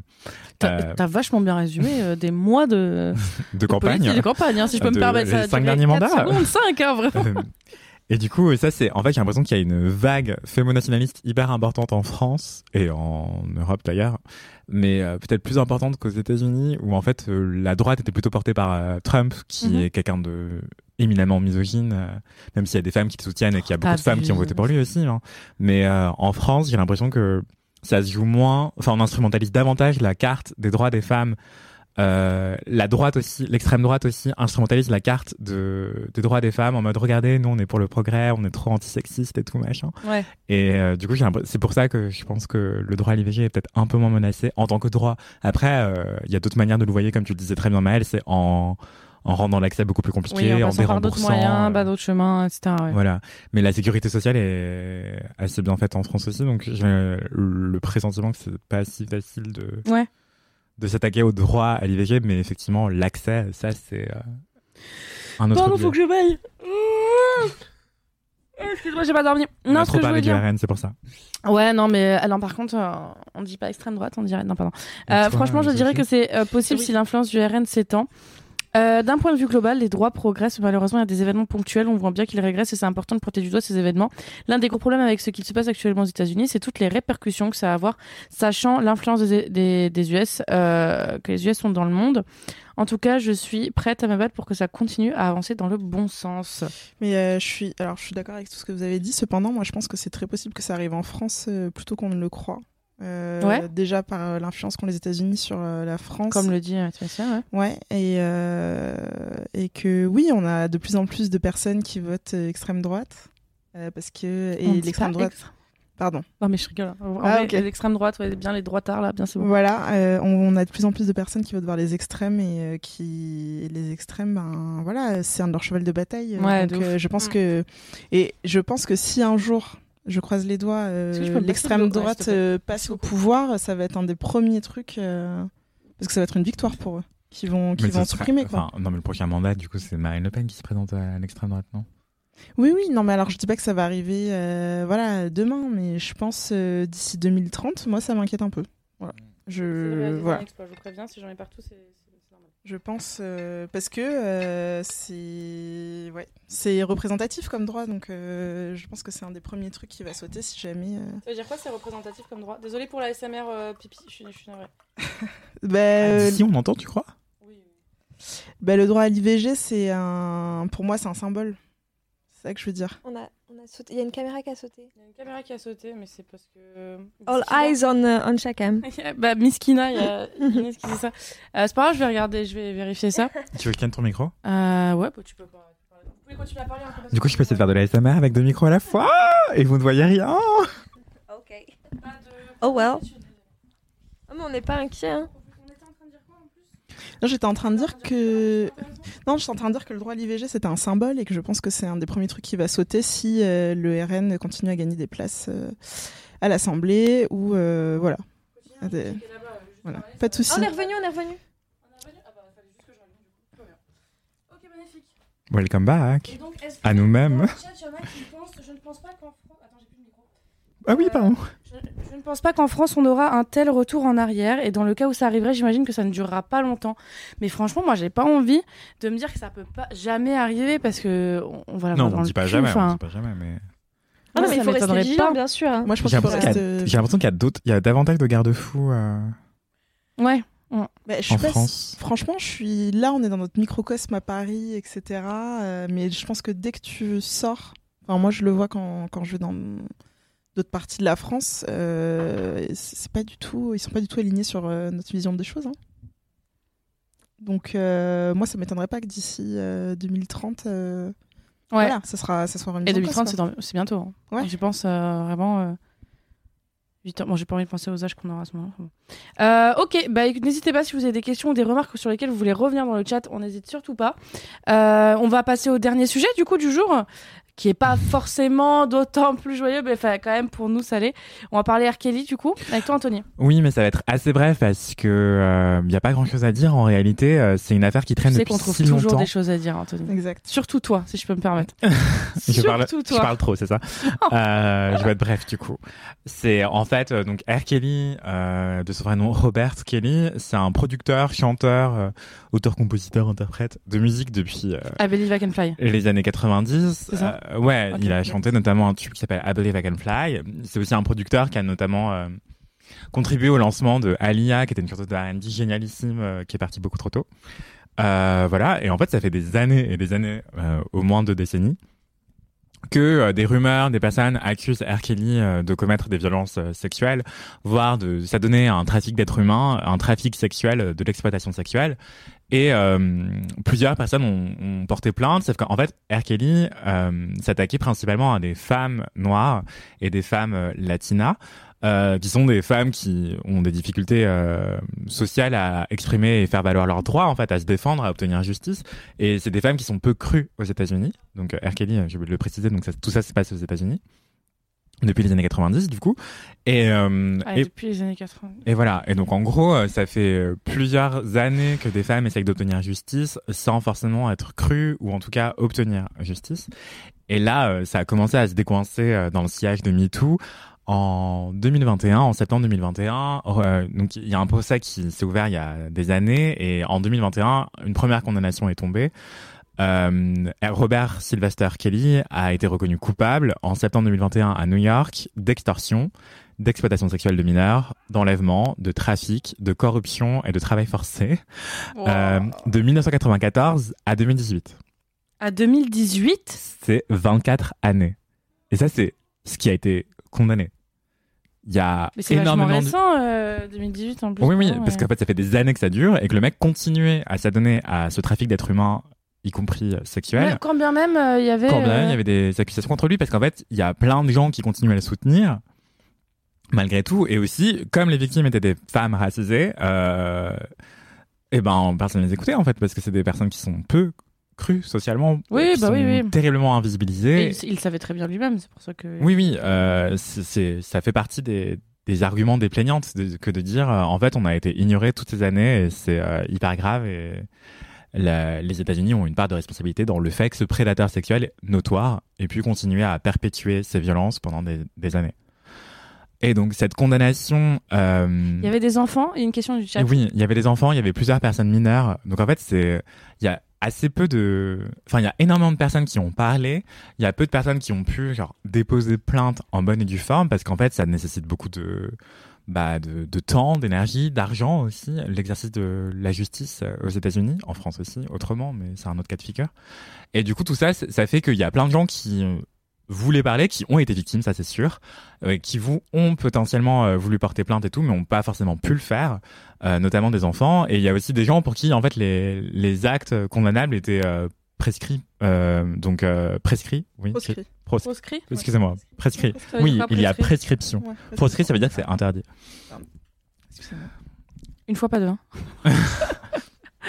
J'ai envie de revenir une troisième fois, soyez sympa. On t'adore, Sophie. Dites-le dans le chat si vous adorez Sophie. Sinon, dites-le de, dites-lui de ne plus jamais revenir et vous serez exaucé. Évitez quand même. Et donc voilà, donc à New York, il est reconnu coupable et le temps qu'on exprime l'ampleur de la condamnation, ça demande euh, des mois supplémentaires et là, ça vient de tomber. Donc le 29 juin 2022 à New York euh, également, R. Kelly, il a été condamné à 30 ans de prison par le tribunal fédéral de Brooklyn. Euh, donc voilà, c'est des mois, des années d'enquête, notamment de la part d'énormément de, journalistes qui ont enquêté pour écouter des victimes qui n'ont pas forcément pu obtenir justice par les voies euh, classiques de- Mhm. du dépôt de plainte, etc. C'est aussi des communautés qui ont des rapports compliqués avec la police à cause de la police, euh, parce que Ouais, quoi, parce problèmes que voilà, en fait, c'est genre euh, il y a plein de biais racistes qui travaillent euh, la justice et la police aux États-Unis, mais pas que. Vive l'Occident. Mais quand donc, bien même, malgré tout ça, il y a eu quand même. Voilà, quand bien même, R. Kelly, après des années de, de rumeurs, d'accusations et tout, il a été condamné à 30 ans de prison pour ses crimes sexuels. Euh, donc voilà, ce qui a été assez euh, souligné par plusieurs médias, c'est à quel point en fait R. Kelly est resté silencieux pendant ces mois entre le moment où il a été reconnu coupable en septembre 2021 et aujourd'hui où il y a eu la condamnation. Le mec ne disait plus rien. Genre, il a assisté au tribunal, il était là, assis, il parlait plus et tout. Et, euh, son avocat disait bah on va faire appel, on va faire appel, ah, on va faire appel et tout. Et le mec ne répondait pas. Et donc euh, la juge a exprimé à plusieurs reprises à quel point il était euh, silencieux et insensible à la souffrance humaine. Oui, et là tu dis. Euh, le- Glaçant, le chanteur n'a prononcé aucun mot pendant tout le verdict, le condamné à 30 ans de prison, Euh, mais son avocate a apprécié qu'elle comptait bien faire appel. Et juste avant, euh, l'accusé présentait une indifférence à la souffrance humaine. Oui, c'est ça. C'est qu'en fait, euh, bon, pas euh, ouf à dire sur une personne, ça, on est d'accord. ça- ça va effectivement, pas- et euh, on va pas faire. qualité. Ouais. C'est en fait c'est on va pas faire de la psychologie de comptoir, mais ça peut être un trait de sociopathie. Euh, euh, voilà, qui est euh, un trouble de la Pourquoi on personnalité. ferait pas de la société de comptoir juste, On s'en fout. J'ai dit sociologie Je voulais dire Je peux psychologie. dire psychologie. Ouais, mais on s'en fout. On peut, on peut, euh, Tu dis, tu dis, ça, c'est un En signe. tout cas, c'est c'est un signe euh, potentiel euh, de, de sociopathie Mhm. ou de psychopathie. Le Mhm. manque total d'empathie, comme ça. Euh, et R. Kelly, en tant qu'artiste, donc, ok, là, je suis à- les deux pieds dans la psychologie de comptoir, mais en fait, pour devenir artiste de cette ampleur-là, euh, en fait, Ouais. il faut un peu de mégalomanie. Oui, bah Euh, oui, oui. ça nécessite d'avoir beaucoup, beaucoup d'ego. Et en fait, ce, ce désir d'ego énorme et tout, euh, et arriver à ce stade de notoriété-là, ça alimente euh, cette Bien sûr. mégalomanie potentiellement. Et euh, du coup, bah en fait, ça ressemble beaucoup à la triade de la personnalité noire. C'est quand tu cumules narcissisme, psychopathie et sociopathie. Euh, mais bref, euh, c'est un autre sujet parce que ça, en fait, l'expertise clinique, souvent, c'est utilisé dans les processus judiciaires pour euh, déresponsabiliser les gens en fait. Donc j'ai pas envie de d'argumenter trop Oui. là-dessus parce que en fait commencer à dire il a des troubles de la personnalité, c'est dire ah mais il est peut-être malade et du coup c'est pas de sa faute. Mais en Ah fait non, euh, là, c'est pas. Déjà, on peut avoir des troubles de la personnalité et être coupable, responsable de certaines choses, soit dit en passant. Et ensuite, euh, qu'importe, il est coupable des crimes qu'il a commis. euh, C'est quand même un petit, un petit, un petit schéma, c'est-à-dire qu'on parle pas d'une victime, hein. il y a quand même des dizaines Oui, non, et des non, dizaines et des de, enfants et de- des femmes. de et- témoignages, Ouais, il y a- ça s'étale sur des années. Il y a aussi tout un, Il y a tout énormément un- de- il y a un système qui l'a protégé aussi, c'est-à-dire, enfin, je vois que tu, tu le mentionnes dans l'article, il y avait un documentaire Netflix, moi j'avais commencé à le regarder, j'avais un peu lâché parce que j'ai- C'est, faut être assez solide pour euh, le, le, le voir. Je le, je le recommande malgré tout, hein, mais voilà, c'est euh, qui s'appelle- un docu qui s'appelle Surviving R. Kelly, donc euh, enfin, survivre à R. Kelly. Hein, c'est, ça veut vraiment dire ce que ça veut dire, c'est que euh, euh, il y a les témoignages des victimes, il y a aussi les témoignages de l'entourage Mmh, qui montrent aussi que euh, euh, que en fait il y a, y a un moment aussi quand t'es une star et que t'as atteint un tel niveau de notoriété et que t'engranges tellement de thunes et que t'as tellement un système autour de toi que en fait tu peux tout te permettre Bien sûr. et que quand bien même des gens sont au courant, quand bien même des gens voient que euh, tu sollicites euh, des gamines vulnérables pour venir avec toi dans, ton, dans ta chambre d'hôtel ou dans ton tourbus, et qu'on fait, on sait pas trop quoi, mais quand même on a une petite idée assez précise, mais qu'on va rien dire, c'est qu'il y a un système aussi qui permet à ce, à ce type de d'avoir fait ça pendant des années, des années en étant tranquille. Et je pense qu'il y a aussi cette idée que il a pu dormir sur ses deux oreilles parce que bah en fait euh, euh, il n'y avait pas de raison qu'on l'arrête aussi quoi. Oui, effectivement, comme tu le dis, euh, Mel, et comme je l'ai écrit dans l'article, c'est que il y a tout un système de complicité de la part de son entourage personnel, mais aussi professionnel, parce qu'en fait, pour mettre en place le trafic d'êtres humains, parce que c'est littéralement ce qui s'est passé, c'est qu'en fait, il allait il- sélectionnait parmi son public euh, des femmes qui avaient l'air plutôt isolées, plutôt précaires, euh, pour leur euh, soit lui-même, soit auprès de ses managers ou ses gardes du corps, en fait, aller les voir, leur dire ah coucou. Kelly t'a repéré, il t'aime bien et tout, et en fait, on leur glisse un papier avec le numéro du, du chanteur pour euh, se retrouver euh, après le concert et, et faire ce que ce qu'il y a à faire soi-disant. Et en fait, euh, en fait, souvent, il, il est il est drogué de force parfois. Euh, parfois, il s'adonnait à des sévices sexuels à, à leur rencontre en leur faisant signer des NDA, donc des clauses de Mhm. non-divulgation. Euh, c'est ce qu'on fait signer aux États-Unis pour dire t'as pas le droit de parler de ce qui s'est passé en échange d'un gros chèque. Et, euh, et parfois, en fait, il déplaçait ces femmes qui étaient souvent, souvent, souvent mineures. Euh, il les isolait de leur famille et il les mettait dans, dans une forme de prison. En fait, il avait tout un édifice, tout un, bâtiment consacré à l'exploitation euh, sexuelle de, de ses victimes, en fait, avec euh, du personnel aussi pour s'occuper de ces gens-là, en fait. Et, euh, du coup, il leur faisait faire des actes sexuels extrêmement dégradants, souvent filmés. Et comme c'est des mineurs, c'est de la pédopornographie. Il a été aussi reconnu coupable de pédopornographie, c'est important de le souligner. Et donc ce prédateur sexuel se servait aussi de ce matériel pédopornographique pour faire chanter ses victimes et la famille des victimes, qui payait aussi parfois d'ailleurs hein, euh, pour que ces familles de victimes se taisent ou Mhm, arrêtent mhm. de chercher. Ouais. Et donc c'est tout un système où il y a des gardes du corps, des managers euh, et qui, Oui, non, qui mais là, clairement, c'est pas du tout caché. le il y a- il y, a 3 milliards de personnes qui sont im- impliquées là-dedans aussi. Ouais, non, mais c'est systémique en fait. C'est un... la mise en place de violences sexuelles de manière systémique. C'est tout un système qui fonctionne, qui s'auto-entretient, qui s'auto-protège, s'auto-immunise. C'est On extrêmement euh, aussi avec. Epstein. Enfin voilà, c'est vraiment Ah, des, un des réseau, systèmes ouais. qui sont faits. C'est pas euh, Ouais, ouais. une agression comme ça au hasard random. En fait, On- c'est vraiment des tout est mis en place. C'est des systèmes mis en place pour euh, pour On a eu un exploiter. euh, exemple plus récemment en France aussi, avec tout à le- fait. le pers- la personne d'Assu 2000 j'ai- dont j'ai oublié le nom. Euh, son nom m'échappe. Mais, euh, ouais, Qui? Un vieux mec dégueulasse. un, un chef d'entreprise euh, très très haut placé qui a notre- l'entreprise Assu 2000. Mais euh, pour en revenir à, on va vous retrouver l'information sur le Magdasu 2000. C'est le donc il s'appelle Jacques Boutier. Je vais vous envoyer l'article qu'on a écrit. euh, J'adore parce que dans le chat, il y a des gens qui demandent des noms, mais du coup, ça, ça, ça révèle bien que. Mais Jeffrey Epstein, euh, que tu mentionnais Maël, c'est un mec euh, richissime qui euh, fonctionnait notamment sur le fait qu'il était très proche de la société euh, Victoria's Secret, en fait, la marque de lingerie.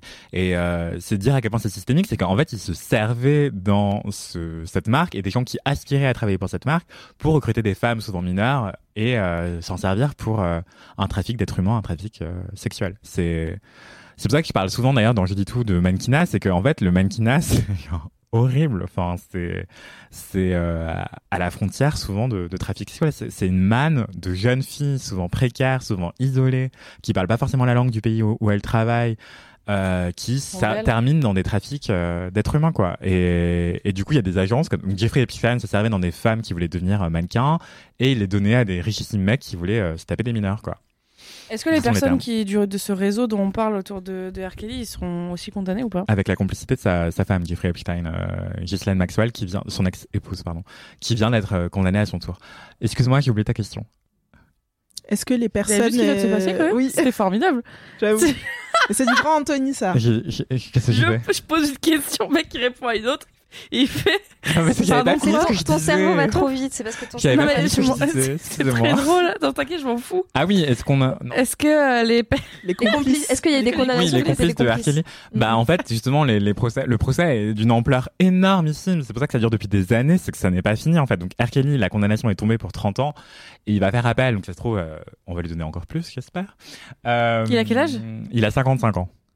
Il me semble. J'ai été étonnée, C'est- euh, c'est- 30 ans, c'est bien. hein. Enfin, je veux dire. Ouais, mais il sera, euh, si ça se trouve, il sera en vie quand il va sortir, quoi. Oui, il a 55 ans. Il est né le 8 janvier 1967 T'es quand à même moins agressif quand t'as 80 ans. Euh, Oui, bah, dis ça à Bill mais- Cosby. Bill Cosby, euh, justement, il a perpétué ses violences sexuelles jusqu'à très très tard. Donc ça, c'est un préjugé. Les personnes âgées ont aussi euh, une vie sexuelle et aussi peuvent être des, prédateurs sexuels. Enfin, il y a énormément de personnes âgées comme ça qui abusent de, de leur position d'autorité et aussi de l'impression qu'a le grand public qu'il serait inoffensif.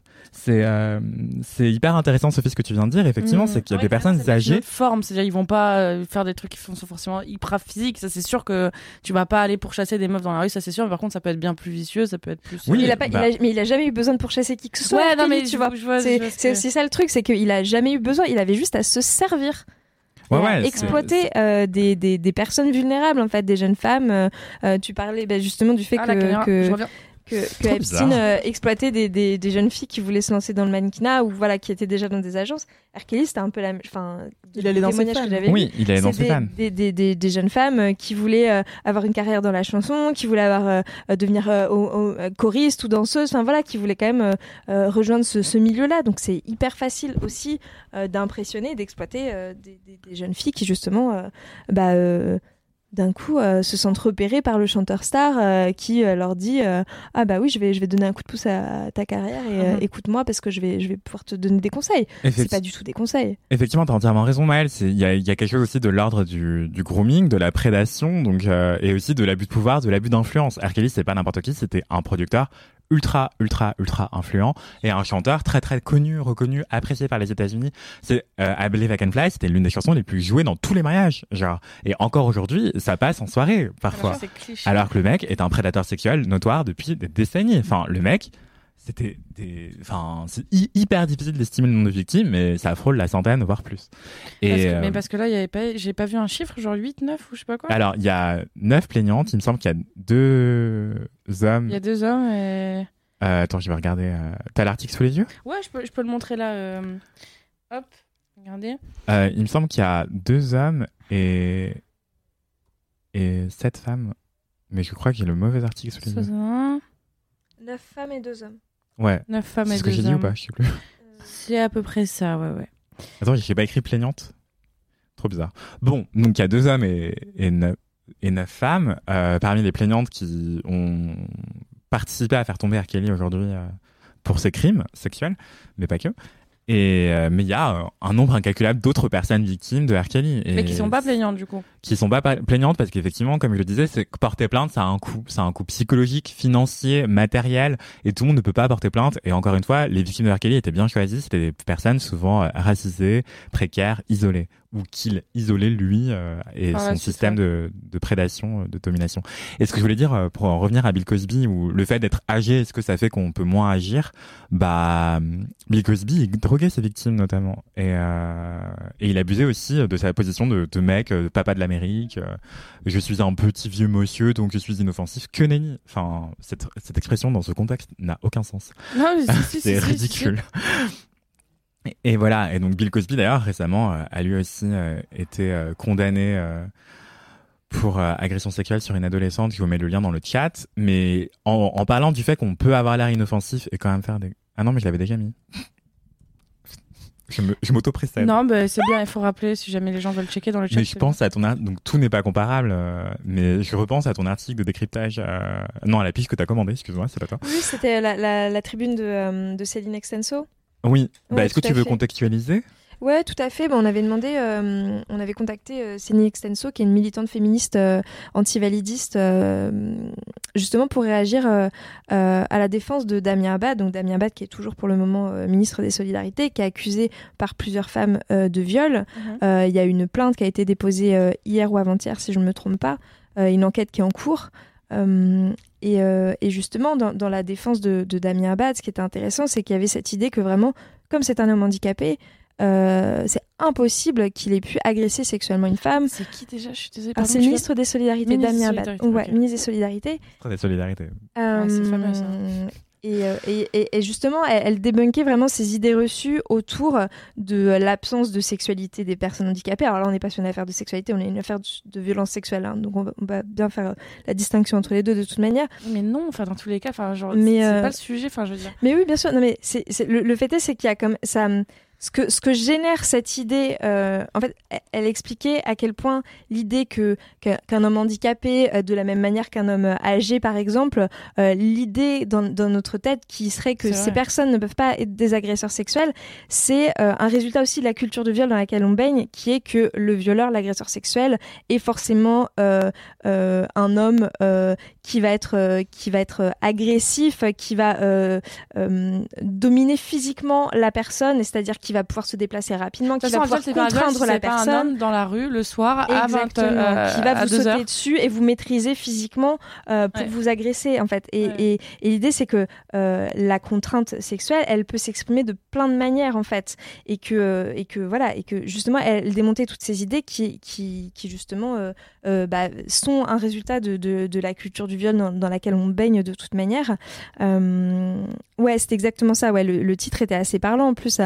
Euh, un homme handicapé en position de violeur, ça semble inconcevable. Et pourtant euh, non, c'est possible. Et justement ça ça joue notamment sur notre perception à nous, ça joue aussi sur la perception euh, de leur propre sexualité, de leur propre comportement euh, des hommes handicapés justement. Elle parlait justement de bah, du, de la misogynie justement qui peut en ressortir de, de cette manière de, de plaquer des comportements euh, sur sur les hommes en, en situation de handicap et donc c'était vraiment intéressant et je pense que ça rejoint aussi certains préjugés qu'on peut avoir sur euh, euh, un vieux papy euh, âgé, euh, un, un, La un beau pauvre bonhomme ne peut pas. euh, Non, mais c'est intéressant. Et ça- mais ça- Merci ça- pour ta ça- remarque, Ça démonte en fait certaines choses en fait et, et c'est des préjugés qu'on a tous en Tout fait. à fait. Oui, oui, voilà. Enfin, la cu- quand je dis la culture du viol, euh, je, je, C'est aussi on ça. baigne dedans, je m'extrais pas de ce truc, c'est que vraiment. Ouais, pareil hein. des- Oui, c'est ça. des idées, c'est des Pareil. préjugés dans lesquels on baigne parce qu'ils sont construits et que bah ce travail de construction il est permanent. hein. On n'a pas la science infuse. hein. Nous on apprend des choses.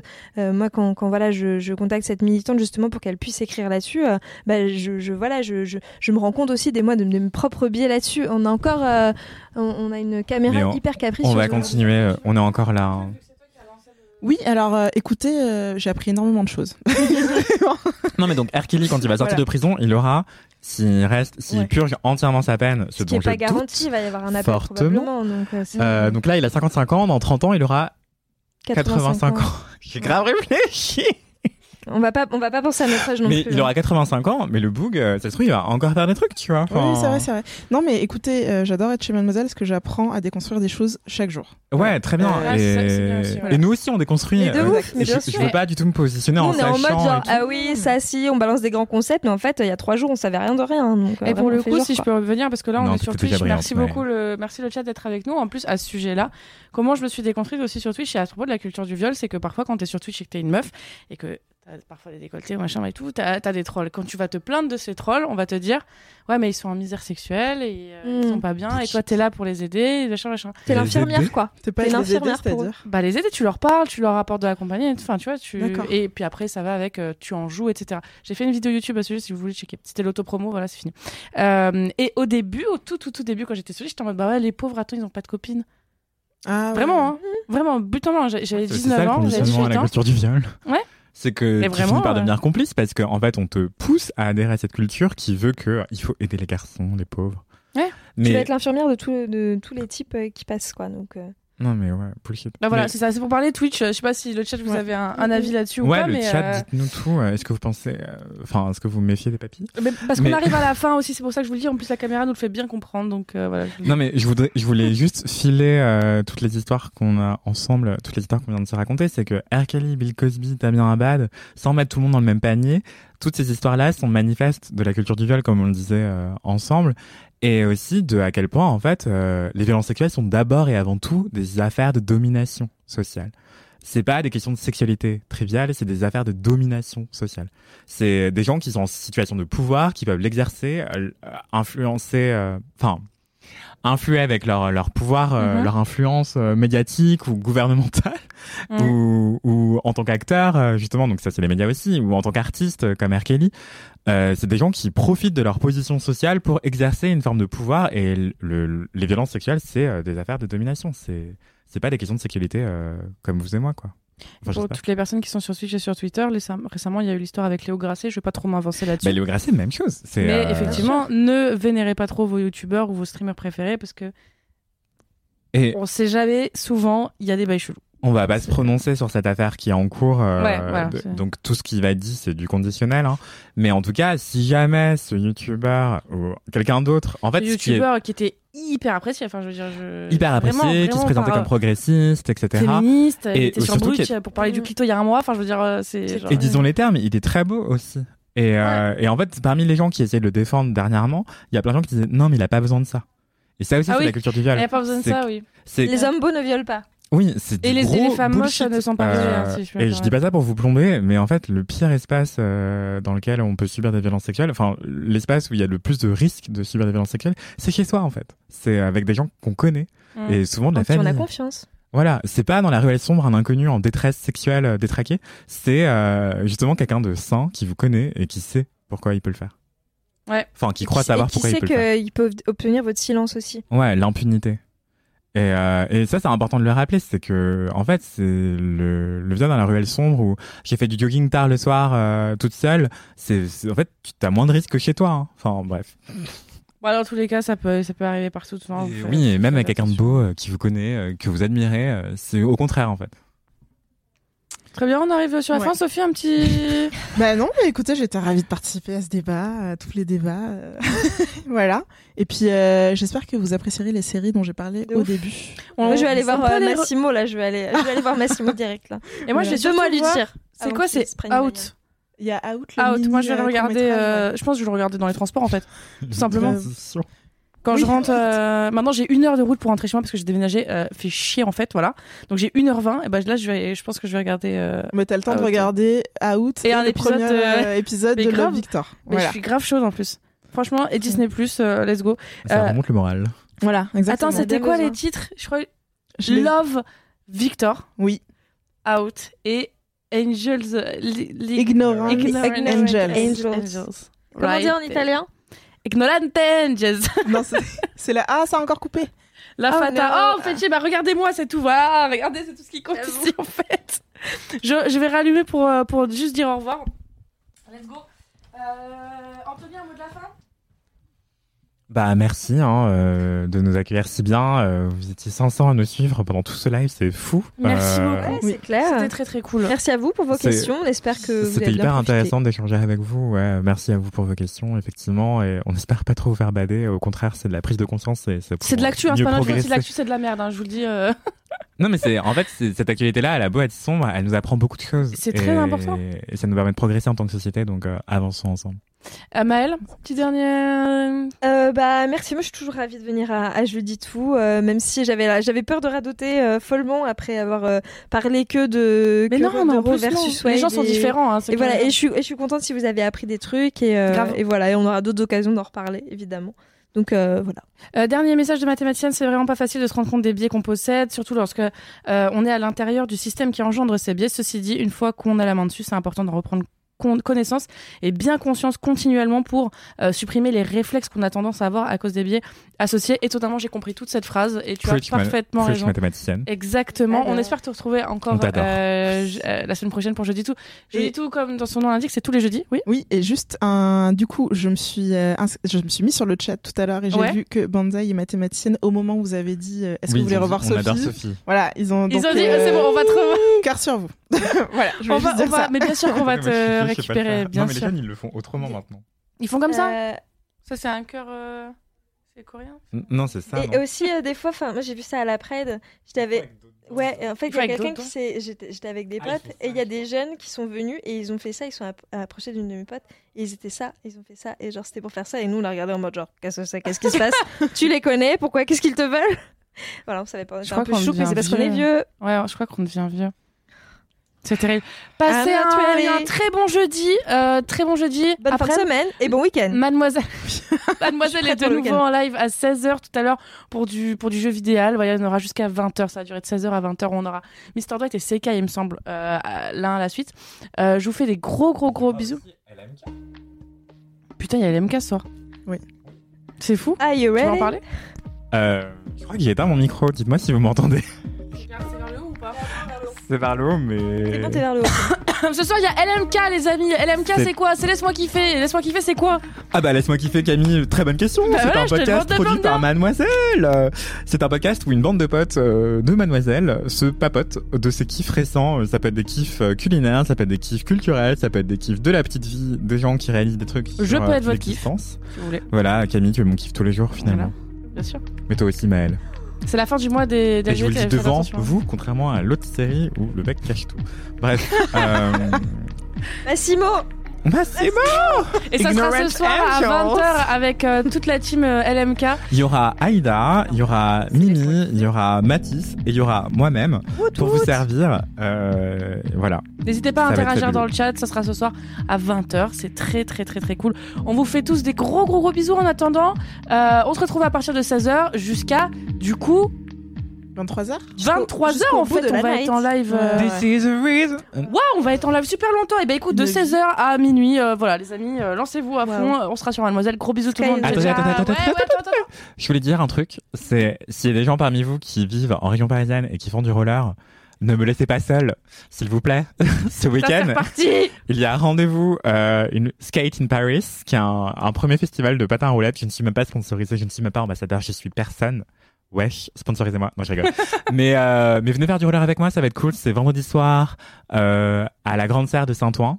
Euh, c'est samedi après une randonnée euh, de Pantin jusqu'à Paris en roller. Mais si vous voulez pas faire une randonnée en pleine rue dans Paris, le soir au carreau du Temple à Paris, il y aura aussi patinoire, roller dance. On pourra danser sur le parquet Ça, du c'est très carreau stylé, du Temple. ça. C'est grave stylé.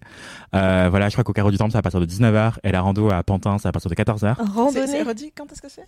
C'est tout le week-end, c'est vendredi soir à Saint-Ouen, samedi après-midi de Pantin à Paris, puis au carreau du Temple à Ça partir de s'appelle vraiment une 19h. randonnée? Oui, c'est un rando skate. Laissez-le finir là, on va jamais y arriver. Et enfin, oh wow, vous voulez que je ferme ma bouche? Eh Non ben, Et dimanche après-midi à Aubervilliers, voilà. Il y a au le fort lien dans le d'Aubervilliers. chat. J'ai mis le lien dans le chat. Venez faire du roller avec nous. Si vous n'êtes pas à Paris, partagez à ceux que. Et vous pouvez louer des patins. Si vous n'avez pas de patins, c'est 5 euros la location de patins pour la- Ah, ce que l'après-midi. j'allais demander. Je suis très intéressée, j'habite à Saint-Ouen donc. euh, Ah, mais viens avec moi, Why not? Sophie. On habite pas loin. Bon, je vous fais des bisous Oui. tout le monde. Bisous. Ciao. Bisous. Bisous, bye